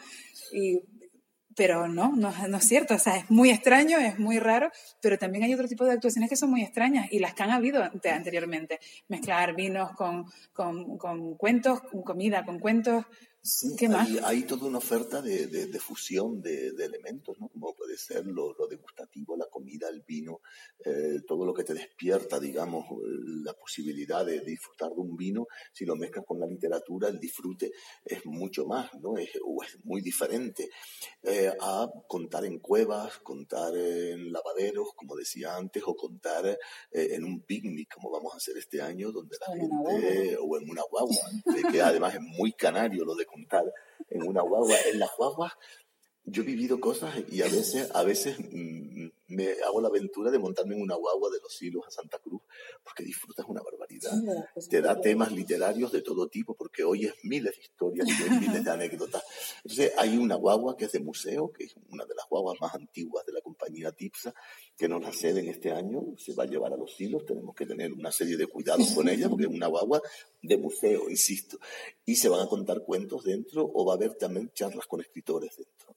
Hay todo un juego donde el festival también ha ido evolucionando eh, hacia trabajar. Yo desde que nació insistí en una cosa porque era mi idea y sabía que un día iba a llegar ahí.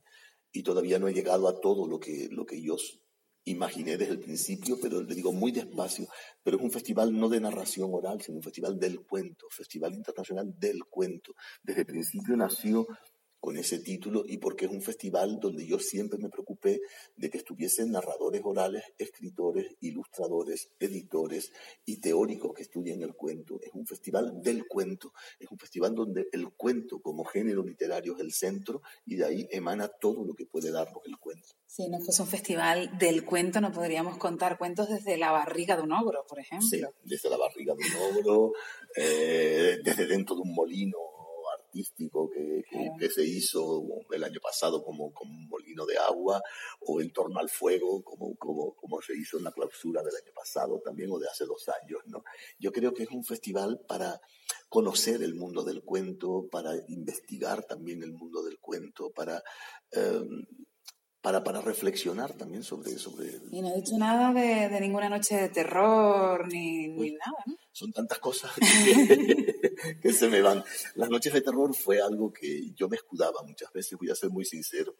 Eh, me escudaba en que hizo algo porque a los adolescentes, a la gente que se acerca menos a lo artístico, le encanta el terror. A mí me encanta el terror, lo reconozco. Y empecé a hacerlo porque a mí me gusta mucho el terror.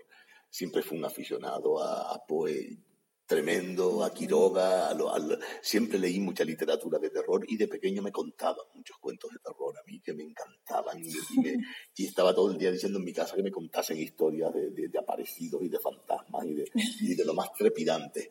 Eh, y las noches de terror ha ido evolucionando también, se buscan parajes extraños, eh, cuadras, eh, este año van a ser en un bar abandonado. Y voy mezclando mm, diferentes disciplinas artísticas. ¿no? Eh, este año va a haber pintura, danza, eh, toda relacionada con lo tétrico, terrorífico, pero son unas noches de terror eh, que cada vez también he ido aclarándome más en qué quería yo como director, no solo del festival, sino director de las noches de terror. Y es también una manera de pensar, de pensar el mundo y de ver el mundo desde el, desde el terror y desde, y desde los propios miedos humanos. Yo creo que el hacer terror o escribir terror, eh, una vez me decía un niño que, que en mis libros de terror seguía habiendo crítica social y me pareció genial que un niño de 12 años me lo dijese, porque se habían leído La tinta oscura y, y me decía, eh, eh, es que en un cuento como el de los ojos estás poniendo los límites entre la ciencia, eh, qué límites hay entre la ciencia y, y, y la crueldad, ¿no? Eh, o, o, la, o, la, crítica social de, de la guerra en, en el, de la señora Brandeso, ¿no? que, que, es un coronel que, que, asesina gente y los entierra en su jardín. ¿no? Hay, hay eh, muchas cosas que el terror también eh, está poniéndote un, un, espejo de cómo somos en la sociedad y de lo que hacemos. ¿no? Lo que pasa es que yo no quiero un terror de, de, de gritos, de, de, de correr, de, asustarte de monstruos a veces inverosímiles. De, eh, una cosa son los juegos de Halloween y otra cosa es el terror, de verdad. Entonces yo quiero trabajar el terror, de verdad, que es un terror psicológico, uh -huh. un terror mucho más malvado muchas veces. Porque sí, el que te llevas a casa. Es el que te llevas a casa, es el que te quedas pensando. El año pasado para mí es de, los, de mis historias de terror preferidas porque era una crítica a un mundo de plástico, a un mundo invadido por plástico, que se adhería a los seres humanos y se iban pudriendo debajo de, de capas de plástico. Y después de que pasa el festival, en enero me veo un reportaje en televisión de una isla de, que está al lado de, de Honduras eh, y hay kilómetros de plástico navegando eh, alrededor de esa isla, o los reportajes que han salido ahora de, de de, la graciosa y de, lugares de Canarias que están también invadidos por el plástico. Entonces yo creo que el terror es también una manera de decirle a la sociedad, mira lo que somos. Y por último, esos narradores, esos, esos ilustradores, con, con tantos ilustradores, con, con, cuántos escritores que tenemos eh, a lo largo y ancho del mundo, ¿Cómo, ¿Cómo se pueden seleccionar? No podemos traer a, a, miles. ¿Cómo seleccionamos? ¿Por qué traigo a uno y no otro? ¿Por qué un país y no otro? Y además, sobre todo, porque hay narradores que ni siquiera hablan en español. Sí, es complicado, es complicado a veces la selección. Yo intento conocerlos a todos, conocer a todo el que se invita al festival Y también lo que intento es, porque fue algo que quise desde el principio, demostrar que hay muchas formas de acercarte al cuento y muchas formas de narrar un cuento. Que no hay una única escuela de narración, que no hay una única manera de narrar, sino que hay eh, muchas aportaciones a la parte escénica del cuento y que hay muchas eh, aportaciones a la parte eh, escrita y literaria del cuento. Entonces lo que me preocupo, tengo que navegar mucho entre hablantes de español porque a veces traer eh, narradores no hablantes de español se complica mucho la, la, escenificación, la parte oral, ¿no? pero sí buscando que haya una gran representación, sobre todo variada, o sea, que haya siempre eh, aportaciones diferentes a la hora de narrar. Han pasado muchísimos en 23 años, yo creo que han pasado los nombres más, más significativos de, la parte escénica del cuento, de la parte oral y de la parte escrita también. Yo creo que desde Ana María Matute a Yolanda Reyes, que viene este año pasando por, por eh, pues por, por, por, María Teresa Andrueto, Marina Colasanti, Gabriela Cabal, Graciela Cabal, o Martín Garzo, Xavier Puente do Campo, Antonio Rodríguez Almodóvar y, y narradores, pues narradores una serie de narradores que para mí eh, formaron, eh, fueron un punto de inflexión fundamental porque fue el mundo que conocí en Guadalajara y, ese mundo que conocí en Guadalajara para mí fue un gran apoyo al principio porque fueron las primeras personas que fui conociendo, que, que, narraban desde la escena y que eh, para mí tenían un rigor artístico bastante grande, ¿no? Pues Estrella Ortiz, Ana García Castellano, eh, em, Pep Bruno, Pep Durán, eh, figuras como, como, como, como, Xavier Puente do Campo, que, también fueron las personas como Carles García Domingo, como que, bueno, nombró los primeros, digamos, Osvaldo de la Pay, los primeros que conocí, que, que, que que hablé con ellos, que, debatí con ellos sobre lo que era narrar y cómo narrar, y que fueron los que fueron aportándole al Festival de los Hilos desde España, pues una, una serie de, digamos, de espectáculos que fueron configurando y poniendo una base al festival. Y luego, pues me apoyé mucho también en, lo que era América, porque tuve la, suerte o de, ir a América a trabajar muchas veces y el mundo de Argentina lo conocí mucho en un momento y el mundo de Brasil. Entonces, eh, luego ya fui trayendo muchos narradores también desde México, eh, Colombia, eh, Costa Rica. El festival ha ido haciendo también, digamos, lazos de unión con festivales como el de Alajuela en Costa Rica o festivales cuando en Río de Janeiro, el Festival de Buenos Aires de Liliana Cineto, o sea, ha habido una, una serie de, de, lazos estrechos entre festivales que también han hecho que podamos trabajar de una forma. Los nombres que nombro eh, son por poner ejemplos, porque para mí todos los que han pasado por el festival, y no es por quedar bien ni por ser diplomático, todos los que han pasado han sido fundamentales y han, y han puesto, digamos, unas bases a, a lo que somos ahora. No, no puede citar todos los nombres que han pasado en 23 años, pero que todos han sido, digamos, eh, piedras angulares en, este edificio que hemos ido construyendo.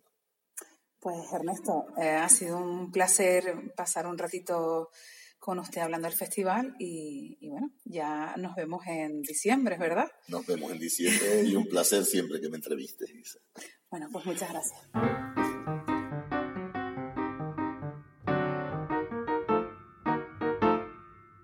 La verdad es que mm, tanto tú, Pep, como yo hemos estado en Los Hilos y se trata de una auténtica fiesta popular de la palabra, del cuento contado y de todo lo que rodea a esta, ¿verdad? Bueno, en la entrevista se, se deja ver, se deja entrever que eso es así, pero yo nosotros que hemos estado allí es una completa fiesta popular de la palabra dicha. Eh, la gente eh, está, el pueblo queda completamente cambiado. Viene un montón de gente, y no sé si se, duplica la población, eh, todo queda copado, las calles, se transforma el municipio para, dar acogida y es una fiesta continua en la calle y en los espacios de cuentos, ¿no? es, es lo que dicen, o sea, cuentas en balcones, cuentas en casas particulares, cuentas en escenarios, cuentas para críos, para jóvenes para bebés, para adultos. Es, es un escándalo, es una fiesta. Yo, después del Maratón de Cuentos de Guadalajara, creo que es eh, la, fiesta más popular que conozco de los cuentos contados aquí, eh, en España. Él hablaba también de, de, la taquilla, ¿no? De cómo el público es generoso y mantiene el festival con esa taquilla. Y una de las cosas que a mí me llamó muchísimo la atención la primera vez es encontrar al público haciendo eh, fila para entrar a mi espectáculo eh, casi una hora y media antes, eh, porque querían coger los mejores sitios. bueno, es que es una, es una auténtica maravilla. Ha llegado el momento de dar paso a, la siguiente sección, que es nuestro conversatorio. Hoy dedicado a los cuentos como terapia, un tema bien controvertido y para el que contamos con una breve entrevista inicial a la narradora peruana Flor Canales, realizada por Pep.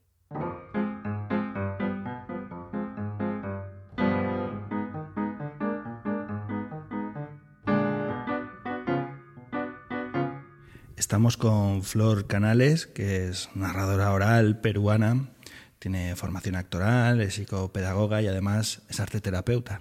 Hola, ¿qué tal? Bienvenida. Eh, muy contenta de poder estar contigo hoy.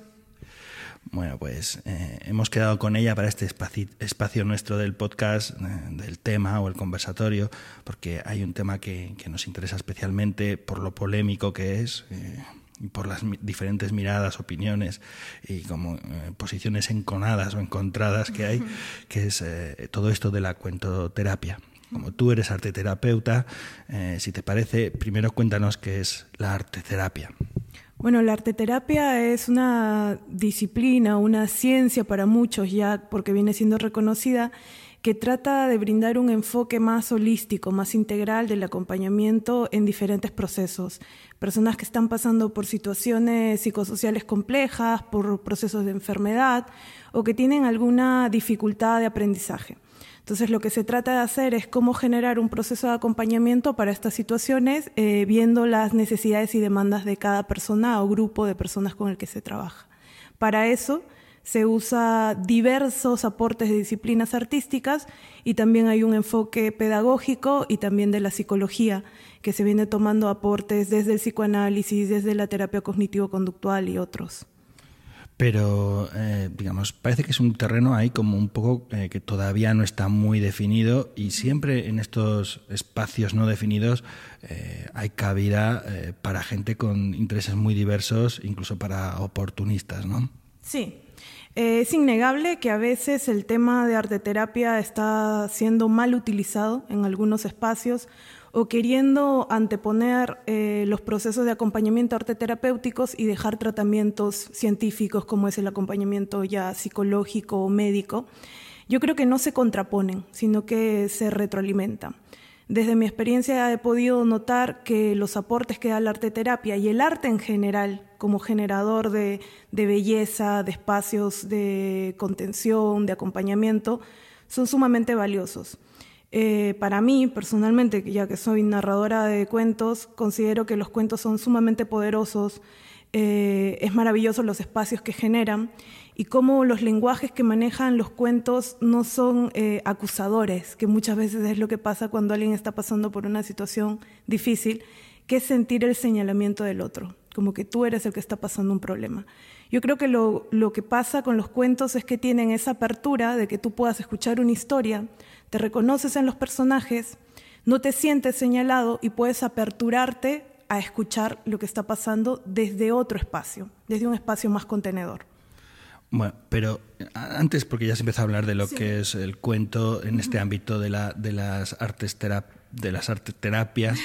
Eh, antes, eh, eh, claro, para mí es una cuestión interesante porque la terapia es un tratamiento. Lo hemos estado mirando justo antes de, de la grabación.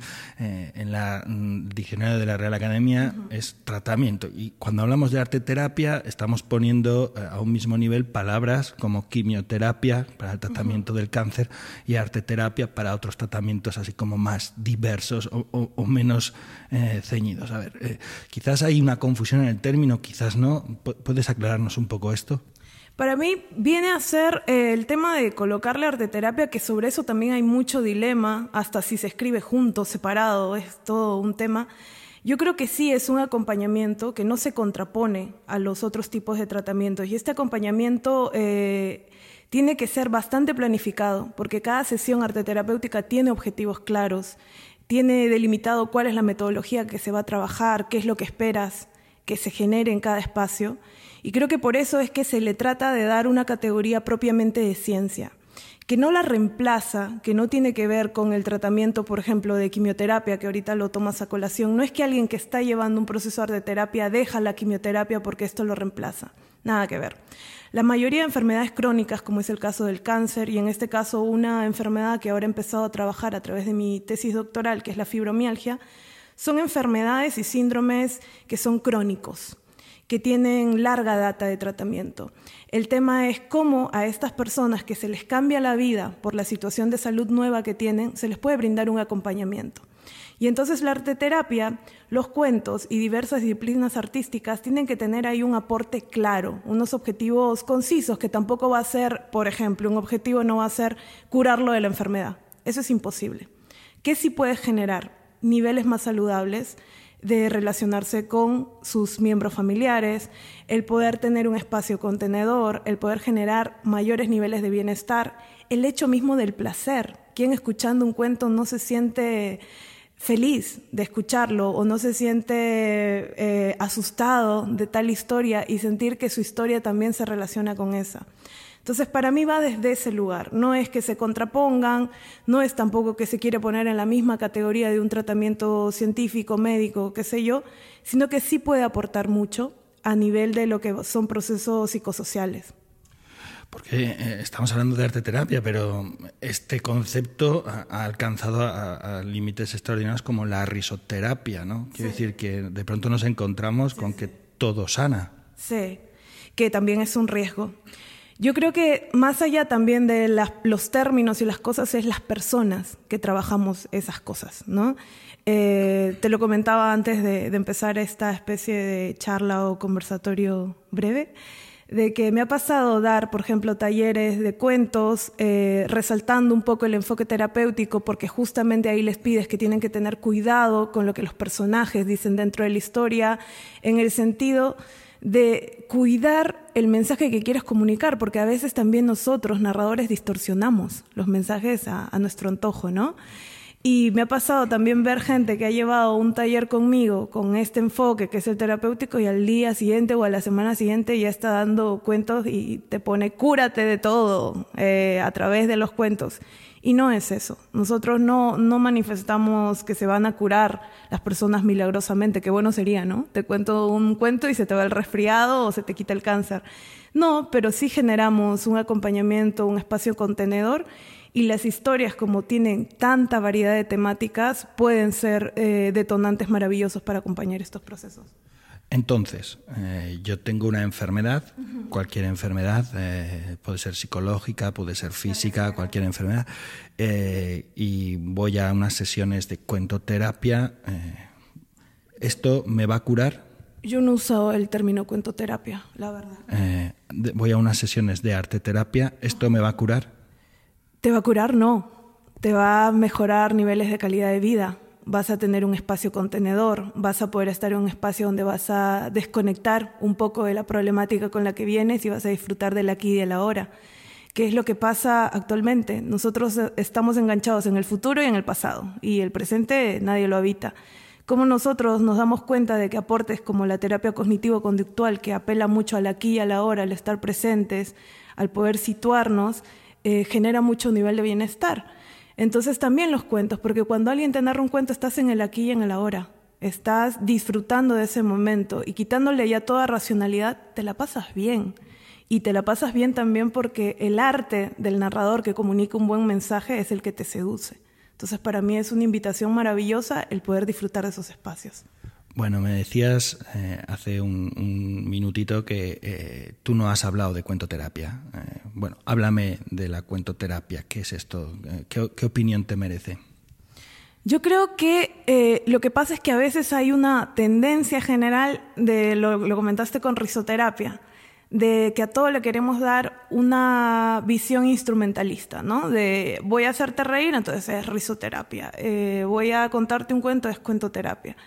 Yo creo particularmente que los cuentos sí aportan eh, a nivel terapéutico, a nivel de acompañamiento y todo lo demás, pero no creo que sea necesario el generar un término como tal. Sí me parece que hay cosas que fundamentan que los cuentos tienen un poder en llegar a tocar emociones de las personas por esta maravillosa cuestión que se da de reconocernos en los personajes. Y este reconocernos en los personajes hace que no nos sintamos señalados y nos apertura un diálogo desde otro lugar, desde un espacio más contenedor. Pero eh, no considero que sea necesario trabajar ese tipo de términos. Sí creo que se tiene que reconocer que hay valores dentro de la psicología que aportan. Eh, muchos psicólogos trabajan con cuentos a través de terapias, eh, muchos procesos médicos también tienen que ver con historias de vida, con historias clínicas que se vienen acarreando desde años atrás y los cuentos son aperturadores para ese diálogo, pero no creo que tampoco sea una cuestión necesaria a veces, y menos en la forma en que se maneja. Independientemente del nombre de cuentoterapia o qué sé yo, eh, creo que está quién está detrás de ese término. Hay personas que manejan de manera muy responsable y lo primero que te dicen es yo no te voy a sanar, sino vamos a lograr estos y estos objetivos. Pero también en la psicología se da. Ya, pero me, hablas de las personas que están detrás, pero cuando yo voy a un médico, voy a un médico. Sí. ¿Sabes? Cuando voy a un cuento terapeuta... Y hay buenos médicos y hay malos médicos también. Pero todos han estudiado la carrera de medicina, si no, no pueden tener ese título, ¿entiendes? Sí. Para mí, personalmente, el tema de cuentoterapia, eh, yo que he estado viviendo en Latinoamérica, no he visto ningún centro donde digan que te forman en cuentoterapia. Eh, sí creo que hay un, espacio acá en España y sería bueno, ¿no? Indagar cuáles son los fundamentos, desde dónde se basa, eh, cuáles son los procesos a los que ellos llaman que son terapéuticos pero personalmente todavía estoy recién instalándome acá, así que tendré que hacer mis averiguaciones de cuentoterapia. Bueno, Flor, ha sido un placer de verdad conversar contigo, a ver si encontramos más momentos para, coincidir, porque de verdad es un ratito muy, muy agradable. ¿eh? Muchas gracias. Muchas gracias a ti.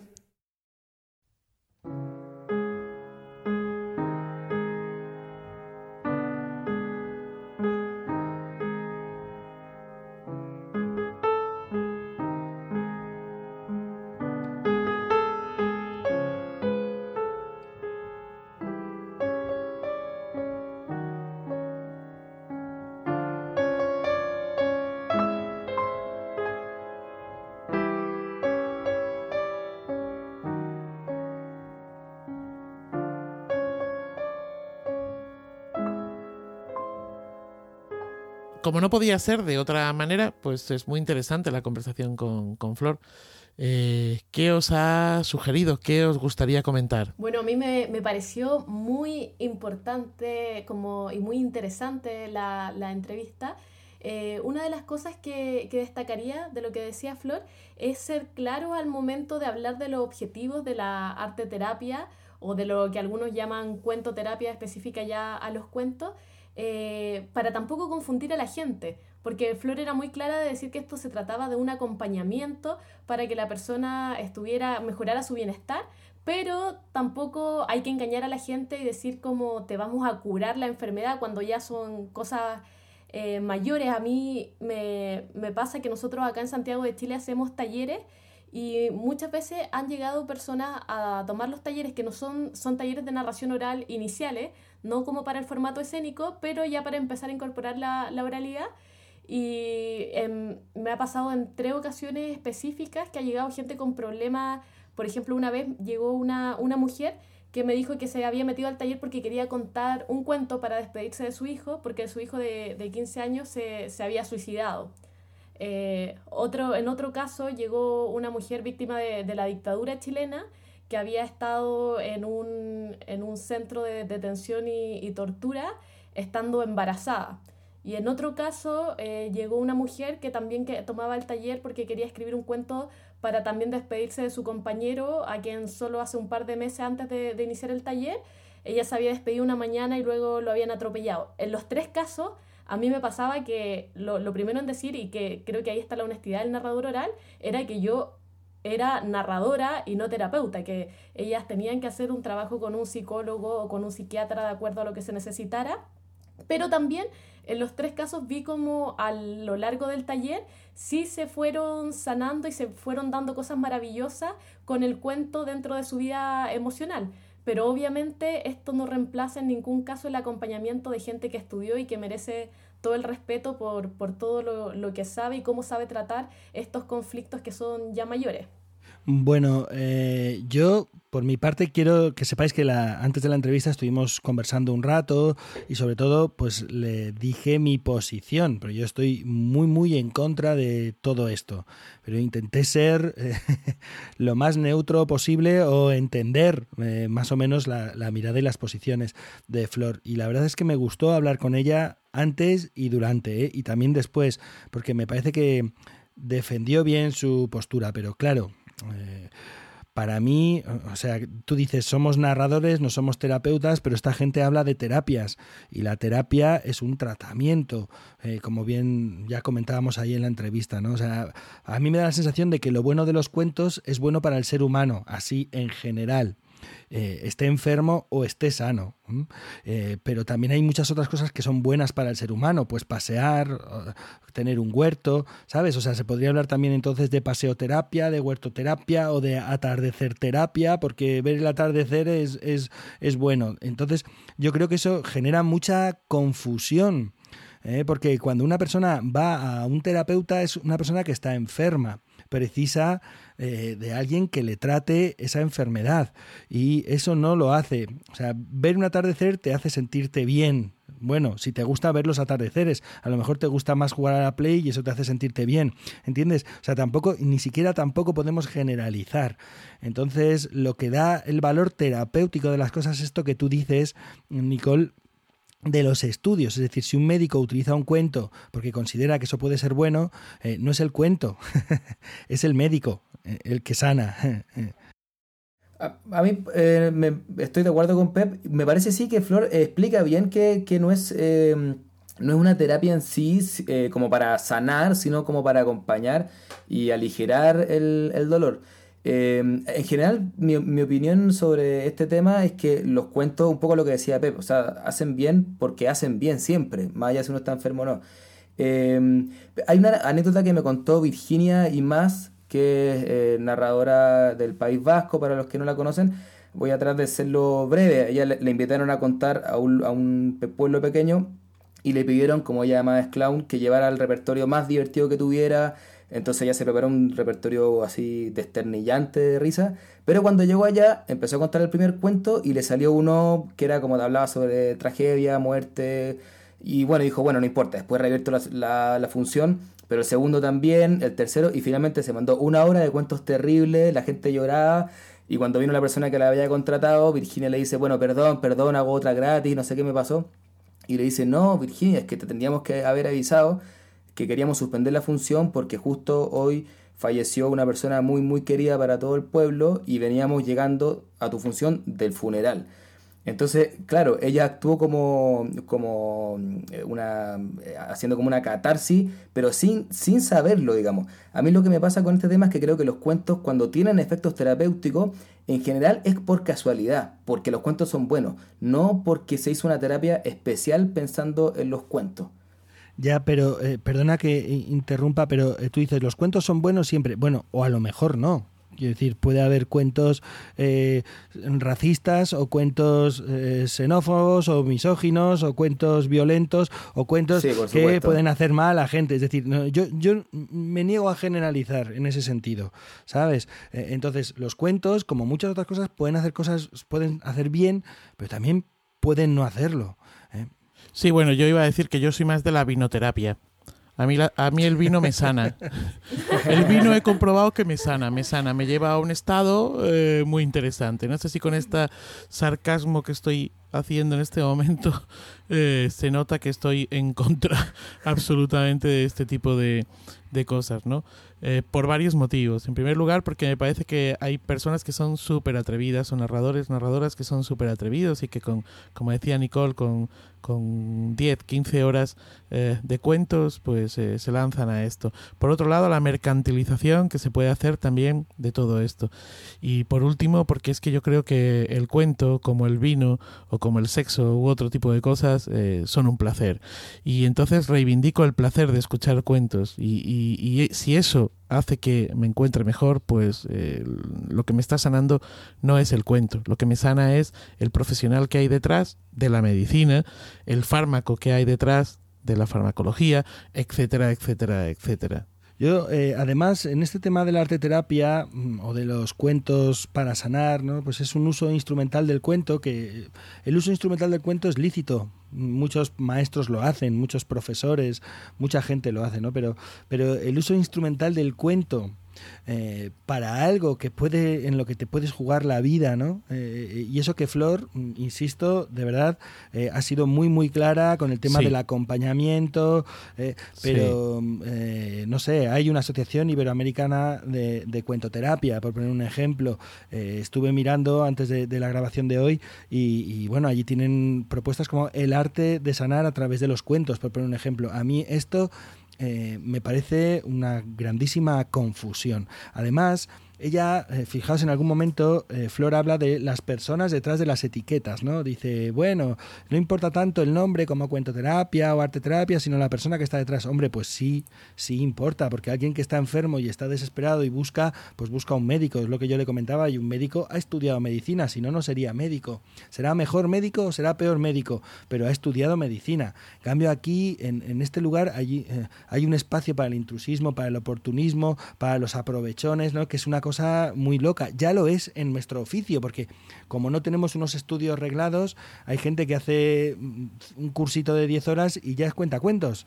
Y ya está, ¿no? Y, y ala, con todo el valor y toda la alegría se pone ahí delante y, acaban pues quemando públicos, cerrando espacios eh, de, pura ignorancia o, de puro atrevimiento, no sé.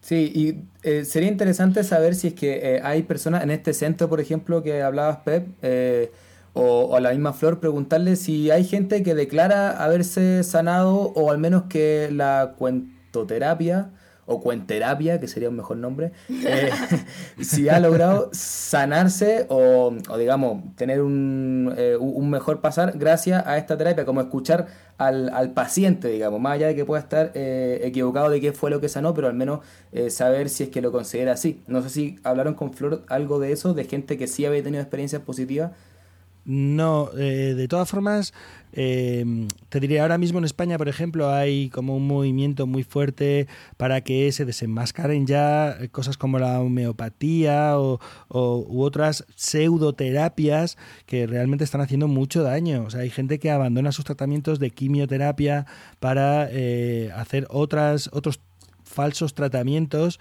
que se supone que les van a ayudar o a sanar del cáncer, ¿no? Aquí hay, hay un tipo incluso que dice que el cáncer eh, se cura solo, hay que dejar que el cuerpo cure solo y la gente que le escucha, o sea, el ser humano eh, eh, propende, tiende a creer en la magia, nos gusta la magia, somos, somos animales de ficción, es lo que nos diferencia del resto de los animales y, y queremos creer en la magia pero la magia eh, tiene unos límites, ¿no? que es cuando sale del, lugar de los sueños, eh, entonces hay que andar precavidos con ese tema, sobre todo si en ello te va la vida.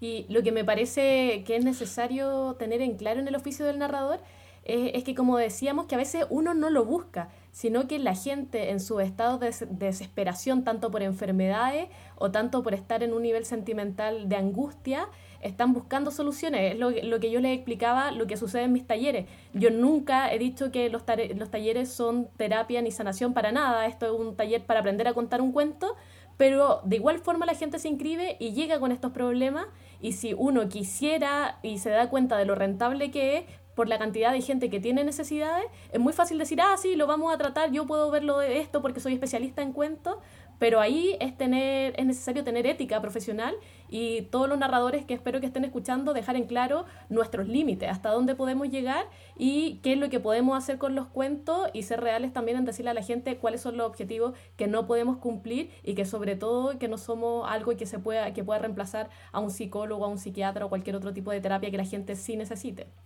A ver, yo, yo creo que, que muchos de los que estamos aquí o que nos están escuchando, es obvio que en ocasiones tiene sesiones en las que ves que hay alguien del público a quien el cuento le ha llegado de una manera eh, más profunda, por decirlo de alguna manera, ¿no?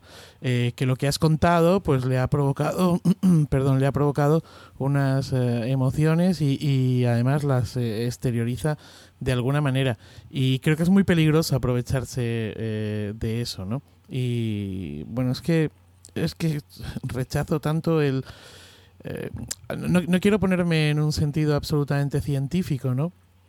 pero creo que son cosas absolutamente diferentes y reivindico como decía al principio el placer de el placer de escuchar cuentos y que los cuentos te pueden hacer bien en un momento determinado pues pues claro pero también porque a lo mejor estás eh, necesitado o estás predispuesto para, para esa escucha activa o emocional que no tenías el día anterior pero ya está es que no no no sé no sé yo creo que el tema da para que sigamos hablando. Seguramente podemos invitar a más gente eh, en próximos programas para seguir tocándolo. Y bueno, valga esto, si queréis, como, como punto de partida. Eh, la verdad es que, mm, insisto, me gustó mucho hablar con Flor. Me parece que tiene un discurso mm, bastante sólido y que sabe bien cuál es, cuál es el lugar eh, en el que tiene que estar ella y cuál es el lugar de los cuentos y cuál es el lugar de la medicina, por poner un ejemplo. Sí, a mí eso me ha parecido que también lo tenía como muy, como muy claro y, me ha parecido que en ese sentido era bastante honesta. Bueno, el tema es bastante enjundioso y bueno, pues si queréis podemos volver sobre este tema en algún eh, podcast eh, próximo. Pero eh, hemos de seguir avanzando. Vamos a pasar a la sección del cuento fuera de escena, donde hablamos cada vez con cada vez, cada mes, perdón, con personas de otros oficios artísticos o de ámbitos relacionados con el cuento o con el público. Eh, hoy lo hacemos con una entrevista que Pep le hizo a Antonio Rubio, maestro y poeta, muy vinculado a la oralidad, el folclore y los cuentos.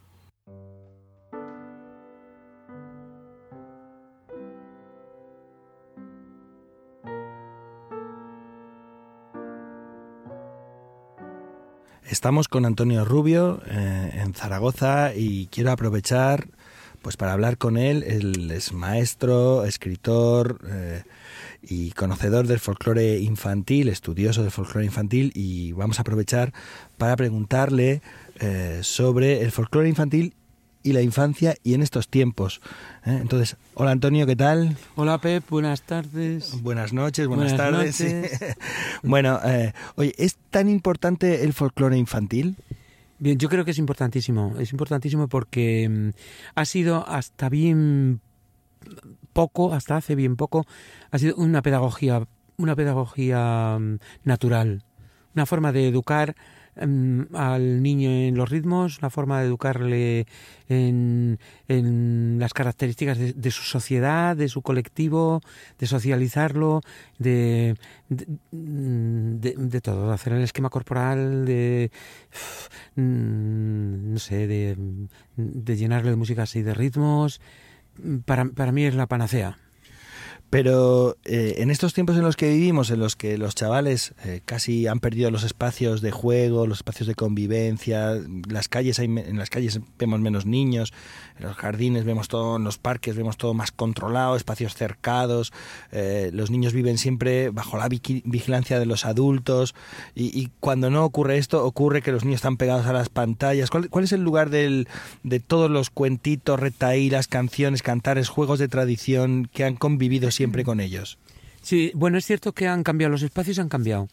Y ya no existen las plazas, eh, están llenas de, de, marquesinas con restaurantes, ya no existen las calles, pues están ocupadas de los que no se puede jugar a tapar la calle porque la calle está tapada. Y entonces, ¿pero qué hacen los niños? Pues los niños se buscan otros recovecos o adecuan, adecuan los juegos. Por ejemplo, ahora se juega más a, a, juegos de manos o a juegos de, de, de goma porque necesitan menos espacio. Eso el hombre, el ser humano es muy sabio. Y, luego también yo creo que hay un espacio importante que son las escuelas. Ya sé que dirás que le vamos a cargar otro muerto a los maestros. No, es que realmente es un espacio de socialización, el recreo. Y, y si antes habíamos dicho que el folclore es una pedagogía natural de enorme importancia, pues como que se conjugan los dos aspectos. Por una parte el corpus poético y por otra parte el espacio en donde se va a desarrollar.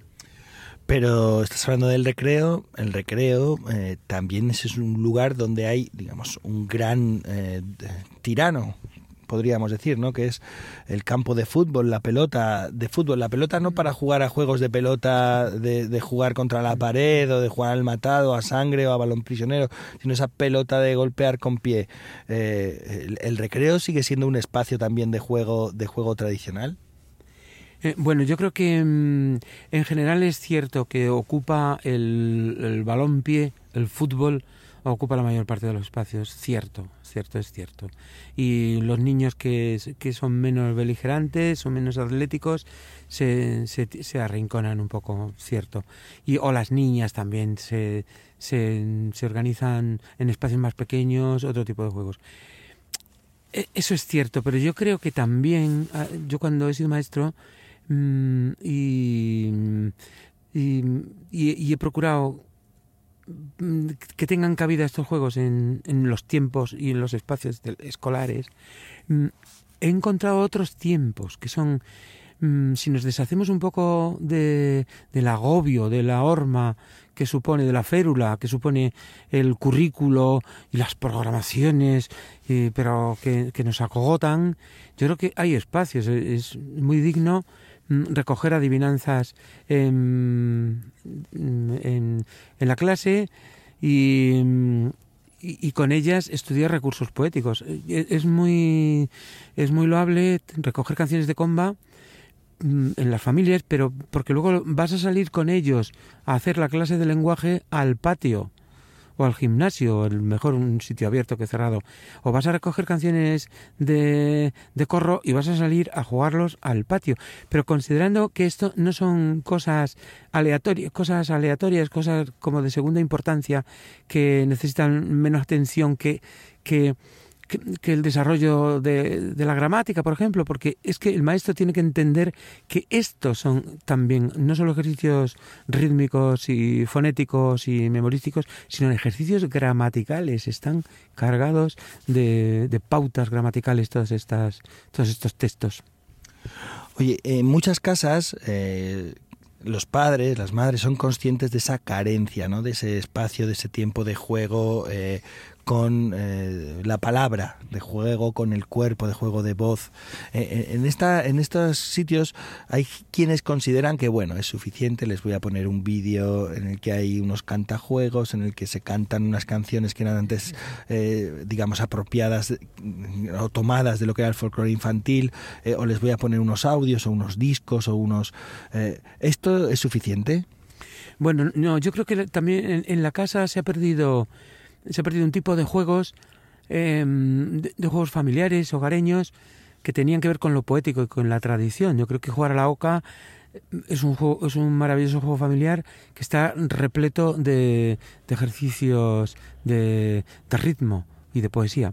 Y, mm, eh, o, recuerdo, aunque esto sea muy arcaico, aquellos mapas de, España que eran los hules, bueno, pues daban un juego bárbaro, en mi, casa de pequeño daban un juego bárbaro para hacer ejercicios de, localización y de rimas, para rimar. En Cataluña me corto, me corto las uñas, en Andalucía siempre cuando no es de noche es de día, o en Badajoz todo el mundo toma arroz, cosas de esas. O, o por ejemplo, o las cartas. Oye, a la una la mula, a las dos mm, mm, sopas de arroz, a las tres un revés, a las cuatro un sopapo, a las cinco un pellizco, a las seis mm, un pellizco y, no me veis. Quiero decir, hay montones de juegos también domésticos con cartas, con ocas, con y de muñecos y de muñecas. Yo recuerdo recuerdo a mi hermana jugar a cumpleaños de muñecas y entonces se citaban, cuando era pequeña, cuando era una niña, se citaban para celebrar un cumpleaños de su muñeca y venían las otras niñas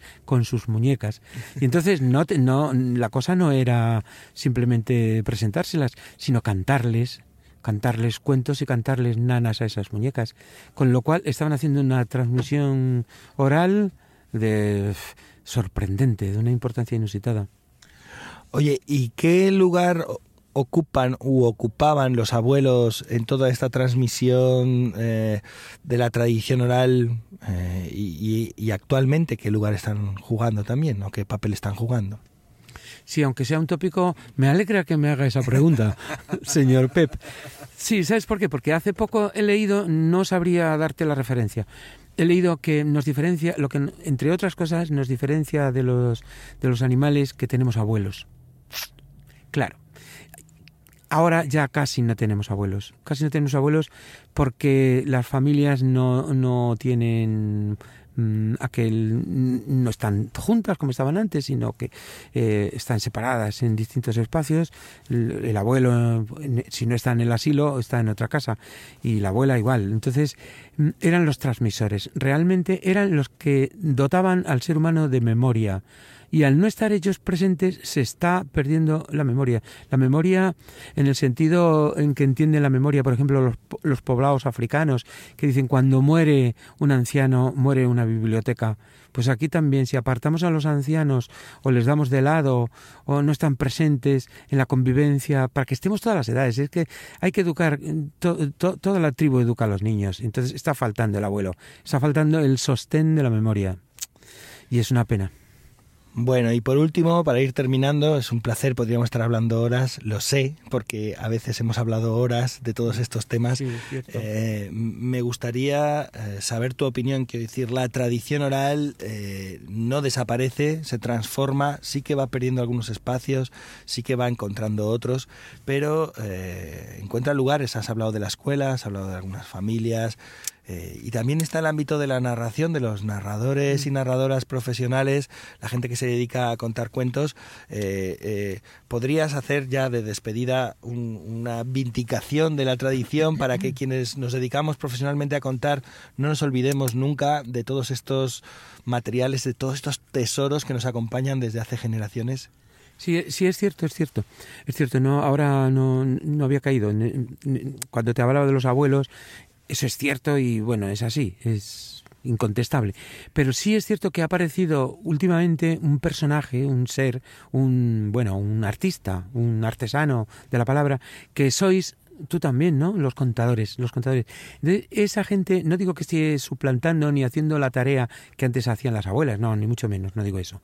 Pero sí digo que son personajes transmisores de enorme importancia.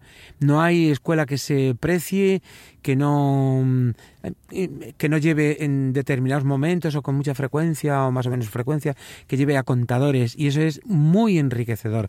No hay ayuntamiento que no que, que no lleve también a los contadores no hay biblioteca municipal, biblioteca mm, escolar que no lleve a los contadores. Entonces, mm, no hay, bueno, a veces convenciones como como lo que hacéis en Guadalajara vosotros, ¿no? O los maratones de Guadalajara o, otros encuentros, ¿no? Em, que yo no conozco, yo conozco menos a lo mejor. Pues yo creo que son sí son de, de enorme importancia para que mm, para cooperar a la continuidad de la transmisión oral. Sois muy importantes. Muy bien, pues muchísimas gracias. Ha sido un placer. Eh, no, digo, quizá eh, tenéis como, como cierta, yo que conozco más el mundo de lo poético, cierta así concomitancia, cierto eh, con, los, con los juglares. Es cierto, es algo parecido. Es algo parecido. Mm, el, el contador y el juglar. De algún modo está haciendo una transmisión oral a, bueno a la infancia a los que se merecen a los que se merecen que le pasemos el testigo y pero hay una cocina que una cocina extremeña pero que se me olvidaba es decir una vez yo como muy dolorido y muy quejoso hablando con felicidad con Ana Pellegrín con Ana Pellegrín mm, eh, le pregunté, oye, ¿se va a acabar el folclore? ¿Qué pasa? ¿Se acaban tal? ella sabiamente me dejó como nuevo con su respuesta. Me dijo, mira, Antonio, eh, es más que probable y ya está sucediendo que se renueven los textos que se renueve el corpus poético, porque muchas de las canciones que hemos venido cantando en, nuestros juegos, ese corpus poético tenía que ver también con un mundo de lo rural o con otras connotaciones también históricas y tal y cual. Y entonces a lo mejor eso sí va cambiando, pero es, es decir, va cambiando lo accidental, lo accesorio. Los textos no dejan de ser accesorios. El niño seguirá sirviéndose hasta de anuncios de televisión para hacer ellos, mm, para hacer nuevos textos, evidentemente haciendo transposiciones fonéticas para que eso quede tan jafórico y no, y no quede eh, publicitario. Pero ellos ya se están encargando de que eso suceda. Me dijo eh, Ana Pellegrin, que no he acabado, mira, Puede que vayan cambiando los textos, que se transformen, pero lo que va a permanecer inalterable serán las estructuras poéticas. Y eso el ser humano lo lleva en su alma. Y esas estructuras son, como bien sabemos todos, las ecolalias, preguntar y responder, las enumeraciones, los encadenados, las adiciones, las sustracciones, los pareados. Eso, eh, eh, versos, estribillos, eso va a permanecer. Solo queda que los niños lo van a rellenar con otros contenidos. Bueno, lo dicho, muchísimas gracias. Un absoluto placer haberte eh, eh, tenido este ratito en el podcast. También a ti, muchas gracias, muchas gracias por darme una importancia que no tengo y, y una voz que sí tengo. Y si me dejas, no paro. Hasta otra. Adiós, adiós. Adiós.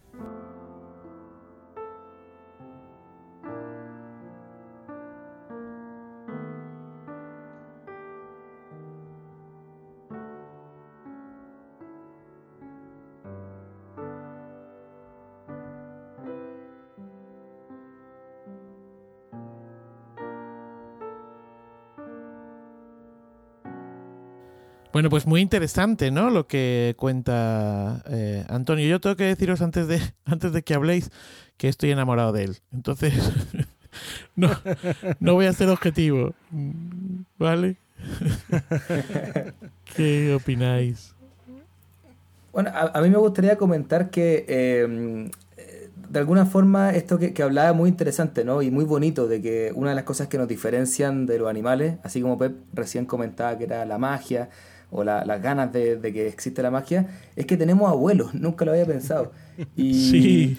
y, es como que muy bonito, y dije, claro, no hay ningún animal que tenga abuelos, o al menos nosotros no lo somos capaces de ver esa relación.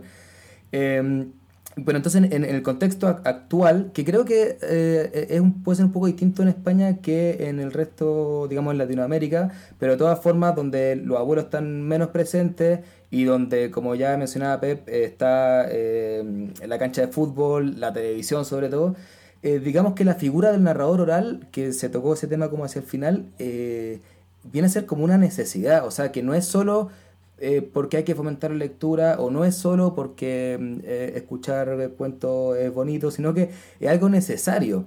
Eh, o sea, pienso que como así como antiguamente existieron los narradores para mantener vivo la memoria de la tribu o luego, no sé, los jugulares para llevar las noticias de un lado a otro también o incluso los que solo contaban por entretener a la gente en distintos lugares. Hoy día el narrador oral es una figura que, que existe o podría existir para perpetuar también las tradiciones orales. O sea que en ese sentido, al ser narrador oral o al, decir que lo somos, creo que sería eh, muy importante y necesario, no sé si estarán de acuerdo conmigo, en que hubiera un repertorio que puede ser literario y de todas partes, pero que tiene que tener un poco de tradición porque es, eh, digamos, una responsabilidad hoy día. Ya que el contexto es así, como narradores tenemos una responsabilidad. Eso, eso me llamó mucho la atención, digamos. Hombre, yo estoy completamente de acuerdo con eso. Vamos, eh, eh, forma parte dentro de las funciones del narrador oral actual eh, ser parte de la memoria de la comunidad. Claro. Y ese ser parte de la memoria implica mantener, actualizar, reavivar eh, compartir un repertorio tradicional que, que, se pueda adaptar a estos tiempos, a estos días y hasta a esta forma de vida. ¿no?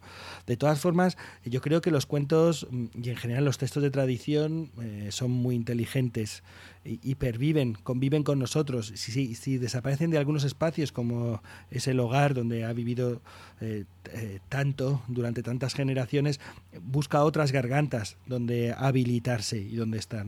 De todas maneras, aún así, mm, eh, quiero pensar o, soy de la opinión de que hay que ser más radical. O sea, yo sí creo que madres, padres, abuelos, abuelas deben ser más radicales y hay que luchar contra algo que está ocurriendo, que es el desplazamiento de todas las redes sociales reales, eh, eh, mm. vivenciales, presenciales, ¿no? O sea, yo recuerdo hace unos años que me escandalizaba cuando el regalo de comunión habitual era un iPad. Ahora mismo muchos niños y niñas que entran a educación infantil con tres años ya están cansados de jugar con un iPad.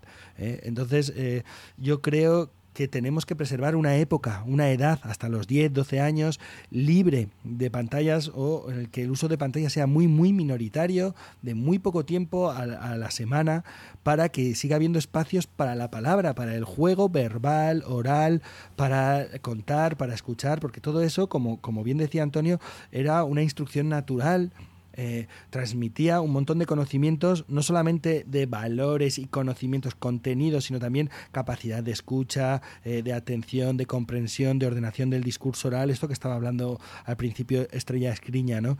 Eh, entonces es fundamental ser radicales también con esto. Los niños y niñas de ahora pasarán toda su vida pegado a las pantallas, pero mantener una isla de tiempo en el que puedan habilitar otros espacios o, o que puedan habilitar la palabra dicha, para mí me parece fundamental. O sea, que la dejadez o esa dejación de las familias eh, me parece eh, abrumadora. O sea, mm, creo que las familias deberían dar un paso adelante en ese sentido y no, y no seguir eh, dejando que, bueno, como el mundo es así, la vida es así, todo cambia y significa, todo cambio no tiene que significar dejar lo bueno sin más atrás y lanzarnos en los brazos de lo nuevo como si lo nuevo fuera la panacea. A mí me encantó la frase de que el folclore era la educación natural. Lo encontré muy bonito, sobre todo pensando en, nuestros abuelos, por lo menos aquí en Latinoamérica. Eh, nuestro, muchos de nuestros abuelos eran personas analfabetas que no fueron a la escuela, sobre todo la gente de zonas más rurales, pero uno piensa que toda su visión del mundo, todo lo que sabían y todo lo que transmitían, gran parte estaba fundamentada en todo lo que es el, el folclore, todas las nanas infantiles, las retaílas, cómo iban entendiendo el mundo, y eso también es lo que nos llegó y es lo, lo terrible de que no llegue a, nuevas generaciones. Y, pensando en, en, lo de los abuelos que decía eh, Antonio, aquí estamos en, una condición un poco distinta. Los abuelos sí están muy presentes en los hogares, sobre todo porque con la inserción de las madres, de las mujeres en el mundo laboral, eh, gran parte de la crianza de los niños pasó a manos de, los abuelos sobre todo porque hay muchos jardines infantiles caros, porque eh, a veces no dan las condiciones económicas para que contraten a alguien en la casa que pueda quedarse con los niños, entonces los abuelos están muy implicados en la crianza pero los abuelos piensan que toda esta sabiduría popular no vale la pena, no, no, no entienden, creo, en muchos casos el valor que tiene. Entonces piensan que es mucho mejor que el niño sí esté viendo televisión, que es más entretenido, que es más moderno, o, que esté haciendo otro tipo de cosas, porque no le dan la importancia real que tiene toda esta sabiduría que ellos podrían transmitir a, a través del folclore. Entonces también es muy interesante es muy necesario decirle a los abuelos todo lo que tienen en, su poder. Sí, estoy de acuerdo con, estoy de acuerdo con lo que estáis eh, comentando. Eh, hace tiempo pusimos en marcha un, un, proyecto que se llama Tiempo Oral y que bueno que está empezando a, recoger los frutos, ¿no? Y lo que hacemos en estos eh, es una especie de taller en el que juntamos a nietos y también a, los abuelos, ¿no? Y entonces se trata de compartir un, tiempo, un espacio de oralidad donde recuperemos pues esas cosas que les contaban a los abuelos de pequeños. La verdad es que la experiencia en las tres, cuatro veces que lo hemos hecho ha sido eh, bien interesante. Aquí los abuelos también están ocupando un poco el espacio ese y hay de todo. Hay abuelos que, como ha pasado en estos talleres, que se han ocupado de, mantener esa, esa, tradición o que se ocupan o que, que cuando les invitamos pues están eh, presentes y, juegan, entran en el juego y luego hay abuelos de, televisión, de, teléfono móvil y demás. Como Pep, eh, estoy de acuerdo también en el tema de radicalizar mucho más la cuestión de las, de las pantallas. Y soy de los que opinan que, que no, no es tarde, no es tarde. Eh, y no es una lucha que esté eh, perdida. A pesar de que tengo un hijo de seis años y en los círculos en los que me muevo a veces con él, las familias, eh, los papás, las mamás, en el parque, en el colegio, eh, cuando hablamos de estos temas me dicen a veces, llegas tarde, ¿no? Llegas tarde para decirnos, porque ya tienen el, móvil incrustado, ¿no? Bueno, ah, yo creo que hay otro tipo de, de educación posible respecto a las pantallas, al folclore, etcétera, etcétera. Y por último apuntar que en el momento en el que empecé a trabajar con bebés, eh, hicimos todo un trabajo de recordar qué nos cantaban, qué nos contaban nuestras madres, nuestros padres, bueno, la presencia de los padres, tanto en el caso de Carmen como en el mío, eh, fue bastante corta, ¿no?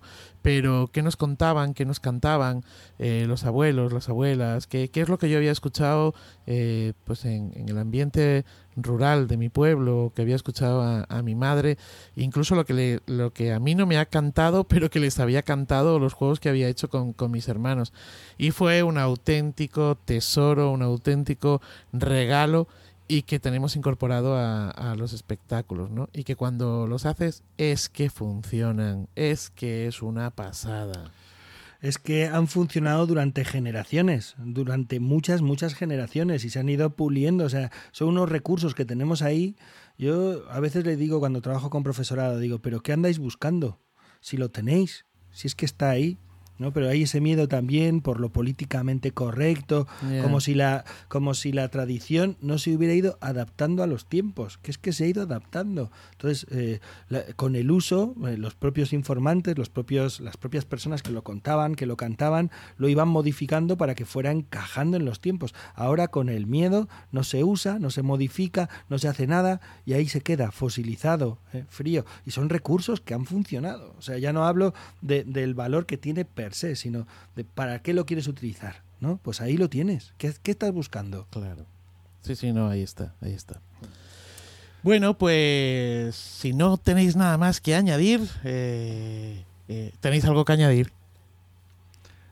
Yo podría hablar mucho, podría hablar sí, mucho rato, sí, pero la, la, la, verdad es que nos podemos alargar demasiado sí. tiempo. Vale. Bueno, estamos Estamos entrando en la recta final de, del podcast y vamos a ir terminando con las uh, recomendaciones.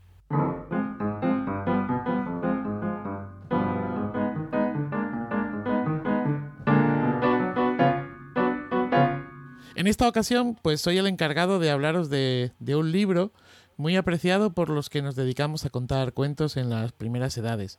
Es una lectura me atrevería a decir casi obligatoria para cualquier cuentista, pero sobre todo para los que trabajamos con bebés. El libro se titula Siete llaves de cuento, el autor es Antonio Rubio y está publicado por la editorial Calandraca. Siete llaves de cuento son siete puertas para abrir, son siete umbrales que cruzar, siete estancias para jugar, para rimar, para crear, para soñar. El libro está dividido en dos partes muy diferentes. Por un lado, el análisis que el autor hace de los cuentos de fórmula, sus estructuras y recursos poéticos, así como propuestas de creación para el lector. Y por otro lado, más de 20 ejemplos de estos cuentos de fórmula según eh, la clasificación que se ha expuesto algunas páginas antes. Eh, diferencia que además la, la, editorial ha cuidado con tipografía y tipo de papel y color incluso diferente.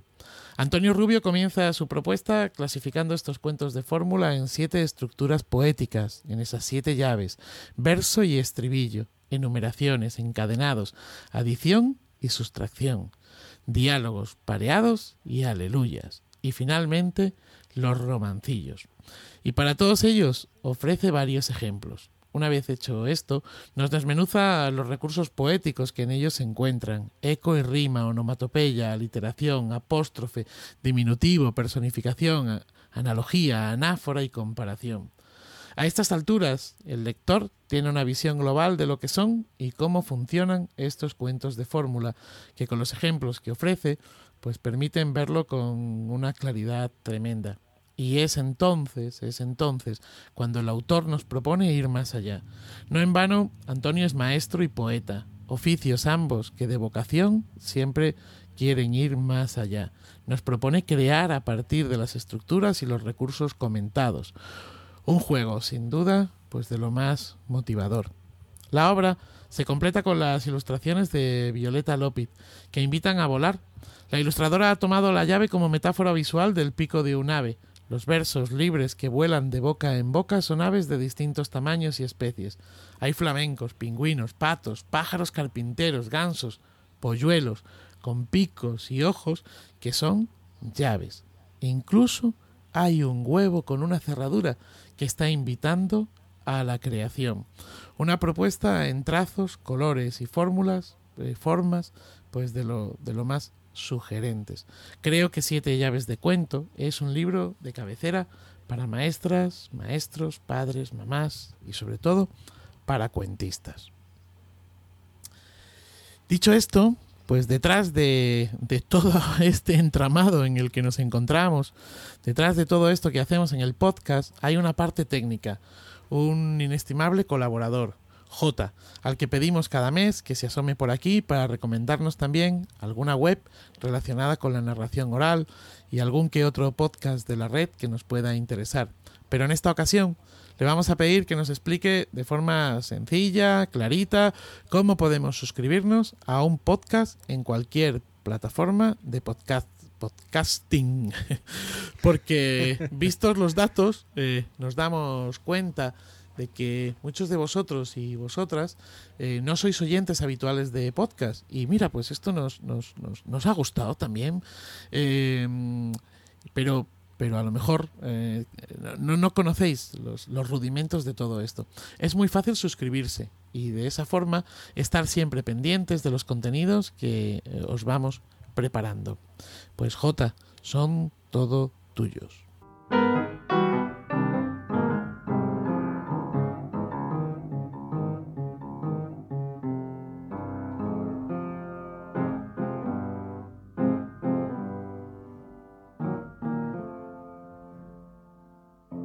Hola Nicole, Andrés, Manuel y Pep. Bueno, y a todos los oyentes de Iberoamérica de Cuento. Iba a hacer una introducción, pero Manuel lo ha dejado tan claro que vamos a ir directamente al tema. Y es que, ¿por qué queremos suscribirnos a Iberoamérica de Cuento? ¿O por qué querríamos suscribirnos a cualquier podcast?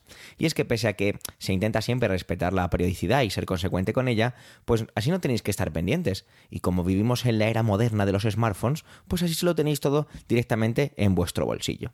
Así que es una manera más sencilla y más cómoda de tenerlo todo. Porque así, viviendo el cuento que estéis viviendo en ese momento, recibís vuestra dosis de podcast. Vamos a centrarnos en aplicaciones de smartphone y vamos a hacerlo inicialmente con el sistema operativo iOS, es decir, iPhone y iPad.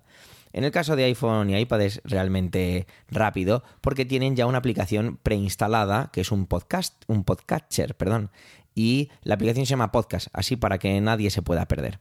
¿Vale? Tienes un fondo azul, perdón, morado y tiene así como una antenita y muy original. Tenemos un buscador y allí pues simplemente pondremos el nombre del podcast, en este caso Iberoamérica de Cuento. Pulsaremos el precioso logo del podcast y enseguida veréis que abajo aparece la opción de suscribirnos con un botón. ¿Vale? Una vez pulsamos ese botón, pues ya está, ya está hecho. Así no os vais a perder ninguno, ningún podcast de estos maravillosos cuentistas. Incluso si bajáis un poco, vais a encontrar más podcasts de la red Emilcar FM, increíblemente buenos e interesantes. Suscribiros a ellos. Y es que, ya que una vez que probar los podcasts, ya tu vida no será igual. Bueno, vamos a irnos ahora a la parte Android, ¿vale? Aquí vamos a hacer una cuestión, vamos a irnos a algo muy sencillo, y es recomendaros que descarguéis la aplicación Spreaker Radio. La he pronunciado tal y como se escribe, ¿vale? Spreaker Radio, que es de la plataforma Spreaker.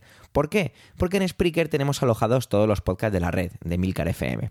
Una vez instalada, pues es muy fácil, otra vez lo mismo. Nos vamos al buscador, Iberoamérica de Cuento, pulsamos en el logo y en esta ocasión, en lugar de la palabra suscribirse, tenemos una bonita estrella. Al pulsar sobre ella, ya está, se nos ha ido a nuestros favoritos y ya lo tenemos todo hecho. Un detalle en el caso de mm, la aplicación de Spreaker Radio es que si queremos recibir notificaciones sobre los nuevos capítulos que van llegando, necesitaremos registrarnos dentro de la plataforma. Es totalmente gratuito y mm, sirve para estar logueado en esta plataforma. No significa que sin ello no vayáis a recibir los podcasts, ¿vale? Pero simplemente para recibir esas notificaciones. Aparte de ello, pues hay muchas maneras de llegar a los podcasts a través de aplicaciones, hay muchísimas, de verdad, y tratar de ello aquí pues sería un poco absurdo. De todas maneras, si necesitáis más ayuda, pues dejadlo en los comentarios y yo pues os intento echar una mano. También tenéis el podcast en iVoox, ¿vale? O sea que podéis buscarlo por allí, que es otra gran plataforma de podcasting. Y también lo podéis encontrar, por ejemplo, en Spotify, desde hace no mucho tiempo que los podcasts de Milcar FM están ahí. Y bueno, si eres usuario de Spotify, pues es tan fácil como también buscar Iberoamérica de Cuento, seguirlo y ya está, y así recibirás los nuevos capítulos. Bueno, espero que, haya quedado claro y así podáis disfrutar de Iberoamérica de Cuento como se merece y allá donde estéis. Os dejo con estos magníficos cuentistas.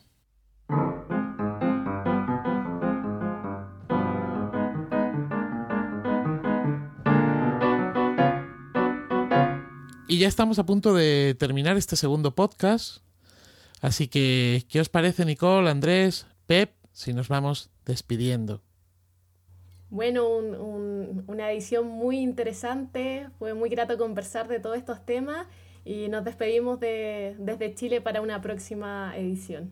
Sí, muy contento de eh, haber hablado sobre todo el tema de la infancia.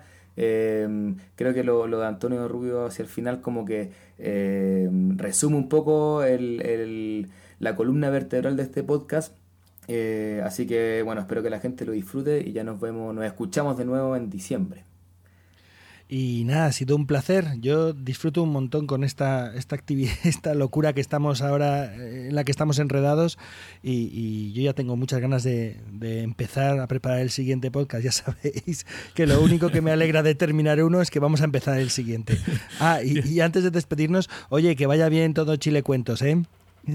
Bueno, muchas, gracias. Sí, que vaya muy bien, que vaya muy bien Chile Cuento y Queridos oyentes, puedo dar fe que ahora cuando terminemos de eh, grabar todo esto, eh, lo siguiente que pasará es que en nuestros eh, grupos de WhatsApp y en las herramientas que utilizamos, Pep Bruno empezará a decirnos a los tres cuándo quedamos para la próxima, cómo organizamos los contenidos. Tiene un hambre voraz de radio enlatada.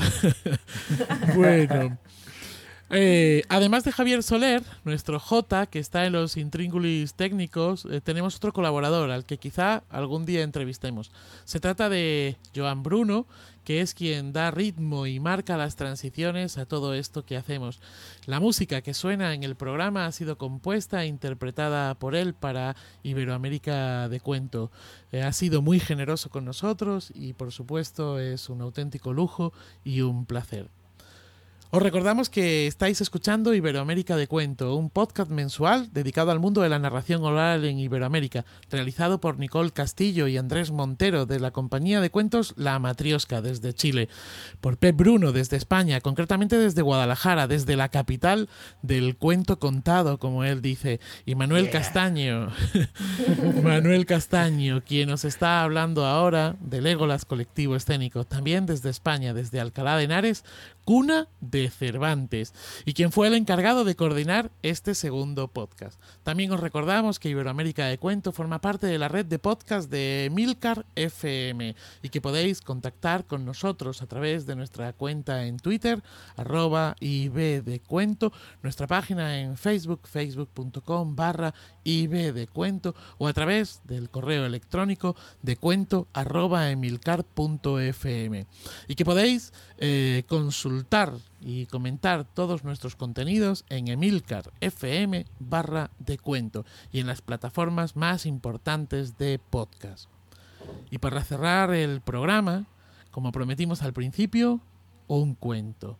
Pep nos hará la semblanza de Inés Bengoa, la cuentista que abrió y va a cerrar nuestro programa de este mes. Luego, música, el cuento, más música y hasta el mes que viene. Adiós. Adelante, Pep. Inés Bengoa es una narradora navarra que lleva más de 15 años contando de forma profesional. Es licenciada en Ciencias Sociales y de la Información en la Universidad por la Universidad del País Vasco. También tiene formación actoral, estudió tres años en la Escuela Navarra de Teatro y cuenta en su haber con múltiples cursos sobre narración oral impartidos por profesionales de reconocido prestigio.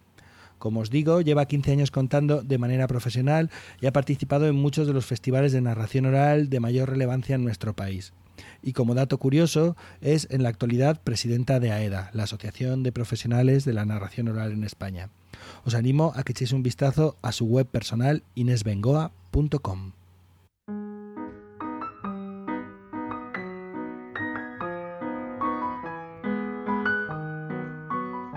Candela era una niña que hacía honor a su nombre. Era pequeña pero matona, pero no matona de matar, era matona porque se apuntaba a todo lo que hacían sus amigos. Estaban un día jugando a ver quién saltaba de más altura. Vino José y dijo, yo salto del tercer escalón de la escalera y saltó. Llegó su amiga Marta y dijo, eso no es nada, yo salto del quinto escalón y saltó. Llegó Martín y dijo, yo salto de la ventana de la cocina de mi casa. Oye, pero ¿qué pasa? Que es que vivía en un bajo y los demás no lo sabían porque era nuevo en el pueblo. Y fue y saltó. Le dijeron, eso no vale. Pero llegó Candela y dijo, mira, yo salto, yo salto desde ese árbol. Oye, ¿un árbol? que sus amigos lo vieron y dijeron, Candela, que te vas a hacer daño. Sois unos gallinas. Pero Candela, que te vas a matar. Que sois unos super gallinas. Mira, como si fuera una ardilla, trepó hasta lo alto del árbol y cuando estaba arriba miró hacia abajo y dijo, ¡ay madre, qué alto está esto! Y le entró el miedo, pero dijo, es que les he llamado gallinas. Y como no salte, me van a llamar gallina a mí. Cogió aire profundamente, contó hasta tres y saltó. Mira, cayó como los gatos, qué suerte. Pero al caer se torció el tobillo y se quedó disimulando su dolor. Y sus amigos le preguntaban, Candela, ¿estás bien? Sí. ¿Pero no te has hecho daño? No. Y me voy a mi casa. Y se fue a casa. ¿Quién estaba allí? Su madre. Mira, si su madre se entera que ha saltado de un árbol, le zurra en el trasero. Así que Candela no dijo nada y se estuvo toda la semana sin decir nada. Y claro, como no se curó bien el pie, se quedó coja. Ay, su madre, cuando se enteró que estaba coja, le dijo, mira, Candela, a partir de ahora no vas a ir a la fuente a por agua. Claro, es que en aquellos tiempos no había agua en las casas, había que ir a la fuente. Y Candela quería ir a la fuente. Pero su madre le insistió en que no. Le dice, mira, tú Candela estás coja, y como venga el hombre del saco te va a llevar a ti que no puedes correr. Pero Candela quería ir porque iban todos sus amigos y le dijo a su madre, mamá, yo quiero ir, que no vas a ir, que yo quiero ir, que no vas a ir. Mira, le dio una rabieta tan fuerte que su madre le dijo, anda, venga, vete a la fuente. Pero ten muchísimo cuidado, hija mía. Y su hija dijo, no te preocupes, mamá. Y lo primero que hizo antes de ir a, la fuente fue ponerse un brazalete de plata que le había regalado su madrina. Ay, era tan bonito que cuando lo vio su madre le dijo, Candela, eso es para un día especial, no es para todos los días. Pero aquel día era un día especial porque iba a ir a la fuente y tan contenta estaba que se lo puso. Cogió un cántaro, se lo puso en la cabeza y se fue cantando la la la la la la la. Cuando llegó a la fuente, ¿quién estaba allí? Estaba Marta, su amiga, ay. Y le dijo, a, le dijo a Marta, mira que me ha regalado mi madrina. Y Marta lo vio y le dijo, ay, qué bonito, Candela. Me tengo que ir, que me está esperando mi madre con el agua. Adiós, adiós. Candela se quedó sola. Y puso el cántaro debajo de un chorrito y mientras se iba llenando de agua, ay, hacía tanto calor que se quitó el brazalete para no mojarlo, lo dejó sobre una piedra y, en otro chorrito de la fuente empezó a refrescarse. Y cuando ya estaba fresquita, fresquita, vio que el cántaro estaba lleno, se lo puso en la cabeza y volvió cantando a su casa. ¡Ay! Cuando llegó a casa, dijo, ¡ay, madre, el brazalete que me lo he dejado en la fuente! ¡Ay, ay, ay! Y dejó el cántaro en la puerta, volvió a, casa, a, la, a la fuente, pero no estaba allí. ¡Ay! Y miró bien, ¿eh? pero no estaba. Entonces vio un hombre allí. Y le preguntó, Señor, ¿no ha visto un brazalete de plata? Es mío, es que se me ha olvidado aquí. Y el hombre le dijo, mira, si lo quieres encontrar, en este saco has de mirar. Entonces, entonces Candela pensó, bueno, voy a echar una miradita, que no va a pasar nada. Y miró, pero el saco era muy profundo, no veía nada, así que metió las manos, pero no llegaba. Metió los brazos, tampoco llegaba. Metió la cabeza, es que no veía nada. Metió la mitad del cuerpo y al meter la mitad del cuerpo, el hombre la cogió de las piernas, la metió dentro del saco y se la colgó en el hombro. Era el hombre del saco y por un camino se la llevó, y por el camino le dijo, mira, cuando yo te diga canta, saco, canta, o te doy con esta tranca, tú cantas. Y la niña dijo, canto y lo que haga falta, dijo ella. Así que la llevó por el camino hasta otro pueblo, dejó el saco en la plaza, y allí el hombre gritó, ¿Quién quiere oír un saco que canta? Y la gente se acercó y dijeron, yo, el que quiera escuchar primero, ha de pagar. Le daban el dinero, él se lo metía al bolsillo, sacaba la tranca y decía, canta, saco, canta, o te doy con esta tranca. Por un brazalete plata que en la fuente me dejé. Estoy metida en el saco y en el saco moriré. Ay, el hombre que contento se iba, le aplaudían y todo. Él se llevaba el saco a otro pueblo y hacía lo mismo. Sacaba la tranca y decía, canta, saco, canta, o te doy con esta tranca. Por un brazalete plata que en la fuente me dejé. Estoy metida en el saco y en el saco moriré. Hasta que un día, mirad, un día, al hombre se le olvidó de dónde había sacado a la niña y volvió a su pueblo. Y allí dejó el saco en la plaza, sacó la tranca y dijo Canta, saco, canta, o te doy con esta tranca, por un brazalete plata que en la fuente me dejé. Estoy metida en el saco y en el saco moriré. Y allí entre la gente del pueblo estaba su madre su madre que la había estado buscando desde el día en que desapareció. Y su madre, cuando oyó su voz, dijo, ¡ay! Esta es mi niña. Su madre, que era muy lista y muy valiente, como son todas las madres, fue donde el hombre y le dijo, ¡ay señor! Pero qué saco tan maravilloso tiene usted. ¿Por qué no viene a mi casa? Le invito a comer algo y a beber un trago de vino. Y el hombre oyó vino y dijo, un trago de vino, un trago de vino, es que era un poquillo borrachín. Así que cogió el saco y fue a casa de Candela sin saber que era su casa. Dejó el saco en la cocina y entonces la madre dijo, ay, ay, se me había olvidado que ayer se nos acabó el vino. Si no le importa, le voy a dar un par de monedillas, vaya a la taberna de al lado y mientras coge el vino yo le preparo algo de comer. Y no se lleve el saco, hombre, no se lleve un peso. El hombre se fue sin el saco. Y entonces la madre de Candela abrió el saco Sacó a Candela, le dio un abrazo y la escondió en una habitación, y dentro del saco metió un gato, un perro, una culebra que andaba por allí esos días, y un par de ratas. Cerró bien el saco, y cuando volvió el hombre, comió, bebió, cogió el saco y se lo llevó a otro pueblo. Allí sacó la tranca y dijo Canta, saco, canta, o te doy con esta tranca. Ni miau, ni guau, ni pío, ni mu. La gente empezó a quejarse, empezó a pedir la devolución del dinero, pero el hombre dijo, no, no, un momento, un momento, y comenzó a golpear el saco, y los animales que estaban dentro comenzaron a revolverse, y como el hombre no entendía nada, abrió el saco, salió el gato y le arañó en los ojos, salió el perro y le mordió en la nariz, salió la culebra y se le enroscó en el cuello, y salieron las dos ratas y empezaron a mordisquearle por todo el cuerpo, y todos los hombres del pueblo cogieron unos buenos palos y le dieron tal paliza que nunca volvió por allí a llevarse niños ni niñas, y colorín colorado, este cuento se ha acabado.